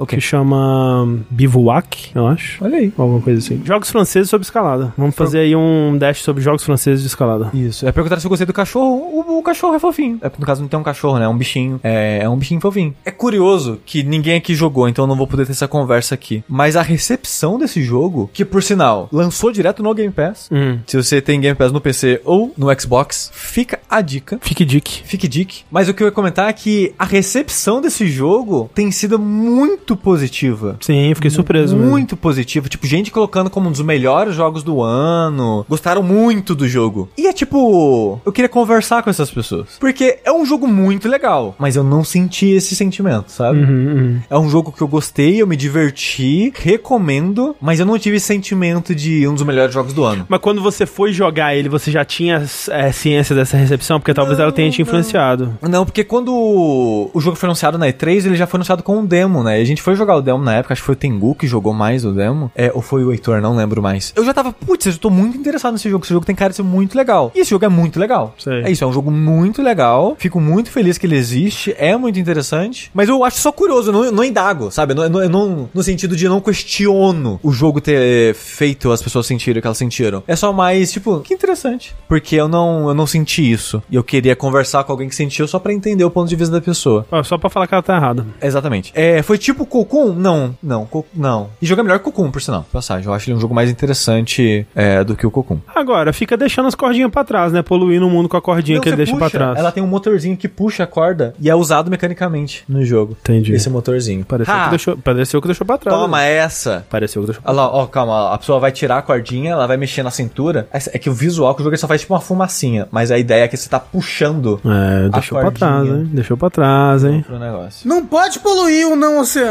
Já tá poluído o suficiente. E agora eu vou poluir a mente de vocês com números e letras. Talvez eu. tal- talvez. Eu posso dar um- uma letra e um número pra Jussante. Como é que é isso, Deco? Fala pra gente em francês, Rafa. Deve ser Justão. Jussan, que eu gosto que o jogo abre. A primeira coisa que aparece no jogo é. Tem jogo que tipo abre na tela preta, frase. Esse jogo é tela preta, definição no dicionário de que é, do que é Jussan. Ele é um jogo interessante, mas talvez não tão interessante assim, depois que você joga ele. Ele é um jogo que é legal mecanicamente, o que ele faz da escalada. Jusão. Jusan, disse o Rafa. Jusão. Mas, né, também não é aquela coisa tipo, caralho, porra, aquela parte daquela pedra, lembra ela? Aquele momento que eu su- subi no- nos besourinhos de rocha e eles me levaram junto com eles. Eu lembro dessa parte. Você lembra? Lembro. Foi, foi um bom momento, né? Isso é, isso é Mario, na verdade, né? Que você tá falando, mas tudo bem. Bom, eu acho que vai ser um D7. D7 para Jusan. Você tá mandando na gente? Eu não vou dar 7, não. Entendi. Nota naval de Ju- Jusan. Jusan é D7, então. D7. Um Mas belo, você um tem- belo jogo. Mas você tem mais um finalmente, né, Sushi? Eu tenho um que é esse daí, eu não tenho muito o que dizer. É mais pra falar, joguei, viu, gente? Eu vi que tinha muita gente interessada em saber o que, que você tava é. achando dele. Pois é. Assim, o Sushi tava jogando em live, né? Então. Tava, joguei live. Saiu no final de semana passada, próximo do final de semana passada, né? o The Last Faith. Um jogo aí que se vende até como uma mistura de Bloodborne com Castlevania. É um jogo Metroidvania financiado em Kickstarter, então tem uma galera que já acompanha o desenvolvimento desse jogo já há alguns anos. Teve até gente da, que tava assistindo a live no dia que eu joguei o jogo em live que financiou o jogo na época, exatamente porque o jogo se vendia como essa combinação. É um jogo que o Tengu tava muito animado, né? O Tengu viu na E3 e acho que era nos jogos da E3 que o Tengu tava mais interessado em jogar. E eu posso dizer, joguei umas 3, 4 horas dele. É isso, gente. Então, obrigado. A gente volta semana que vem. E, assim, primeira coisa que eu queria dizer, eu joguei a demo dele na, no último festival de demos que teve no Steam, há um, dois meses atrás. Não gostei do que eu vi. O, o festival de demo, a versão de demo do jogo, me deixou uma impressão bem negativa do jogo, na real. Em que sentido? Porque o jogo, como ele é inspirado em Bloodborne, o item de cura é uma seringa de sangue que gasta. Mas não precisava, né? Você tem que pegar em drop Sei, sei. de inimigo. Você pode comprar também, eventualmente aparece lojas com isso infinito, tipo Bloodborne, mas você também tem que ir achando. A pessoa jogou Bloodborne e falou: Sabe o que é uma boa ideia? Isso aqui. Pois é, né? Tanta coisa legal de Bloodborne pra pegar e foi lá e pegou a pior coisa de Bloodborne, né? Que que é o sistema de item de cura. E na demo, não é tão frequente assim o drop. No jogo final é bem frequente. Acaba virando Entendi, um não entendi. problema no final Ok, das contas, ok. dada a frequência. Você pode, sei lá, quebrar os barril, caixa, cadeira, objeto do mundo e às vezes cai. Você mata inimigo, inimigo dropa. Pra comprar, quando eventualmente aparecer um NPC que vende em quantidades infinitas, é baratinho pra comprar. Então acaba virando um não problema. Mas na demo era um problema. Sei. Porque quando acabava, não tem quem compra, vai dropar sabe-se lá quando, e acaba virando um problema. Naquela experiência curta da demo, deixou um gosto. Tipo, negativo, assim, sabe? Eu fiquei, ah, não tô afim de jogar esse jogo, não. Tanto que eu nem zerei a demo, porque eu falei, ah, foda-se. Não, ficar- não vou ficar aqui grindando item de cura, não. Caguei.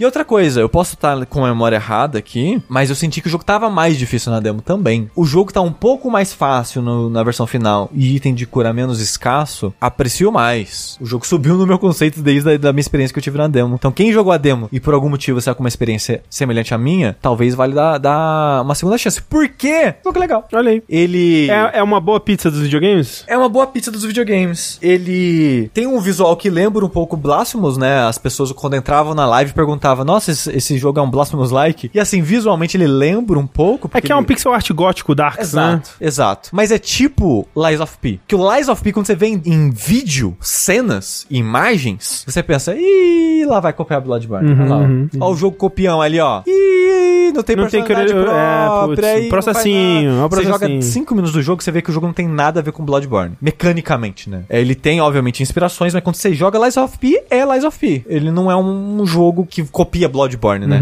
Ele é um jogo próprio. E esse jogo é a mesma coisa com Blasphemous, especificamente. De que ele parece Blasphemous quando você bate o, o olho, mas não tem nada a ver. Jogando ele não tem nada a ver com Blasphemous. Ele é um, um Metroidvania de ação inspirado em, em Bloodborne. Ele parece Castlevania. Quando bate assim. Então, ele, ele tem um chicote. O boneco lembra um pouco um boneco de Castlevania, um Soma Cruz da vida, assim. Exato, né? A pose que o personagem Ah. para pra falar de costas, assim, é muito uma pose de, de Castlevania. Né, ele, ele parece o Julius Belmont, na verdade. A aparência dele, né? Julius é de qual? Não, é, é do, do, do Soma Cruz mesmo. Só que ele é o Belmont da época do Soma Cruz. Eu não lembro do... É o careca. É? É o careca? Não, ele só é velho. Acho que ele não é careca. Porque é o careca que é o Belmont do. do. Ele é careca, o Julius é ca... Não. É cagueca. Falaram, ele parece um cowboy. Nossa, não tô lembrando. Careca é o Hammer, ok. Não, é Julius. Julius Belmont. Eu não Acho que eu lembro. sei qual que você tá falando. Ele tem uma barbicha. Exato, exato. Ah, ok, ok. Sei, sei. É, lembro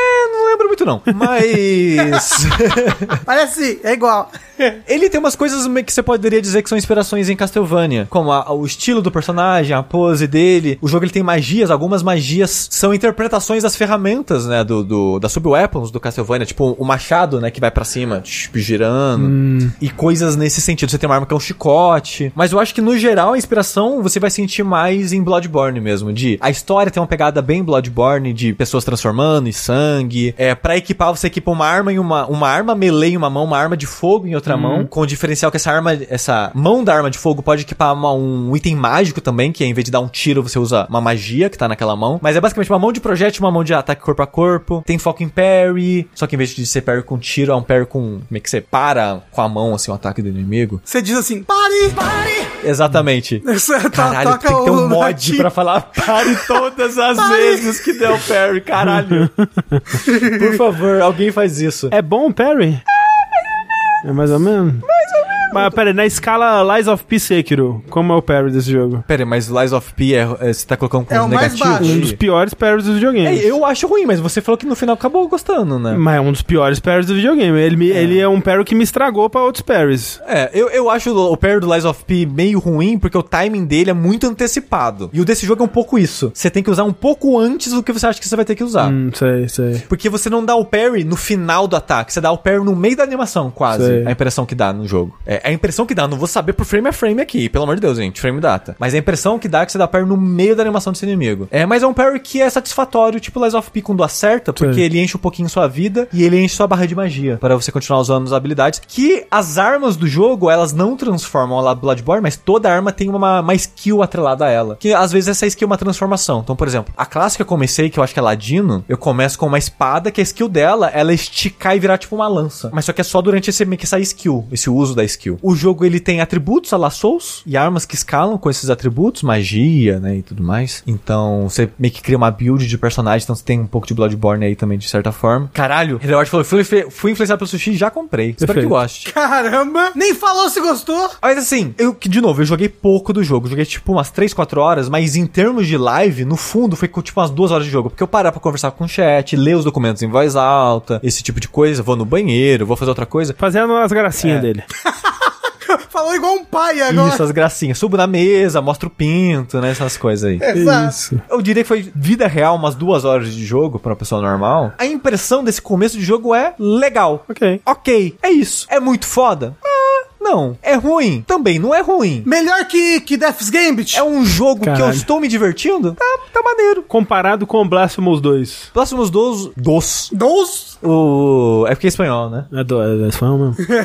Acho que é um jogo mais polido. Não, Blasphemous é melhor. Eu acho que, eu acho que o Blasphemous é melhor. ok, ok, ok. A arte é mais legal, é mais evocativa, a ambientação. Sushi, você tem que falar de algum jogo que utilizar algema agora. Gêmeo. A gente falar pra falar que você já trouxe chicote, algema, corda de alpinista. Aí que eu percebi sushi é sadomasoquismo.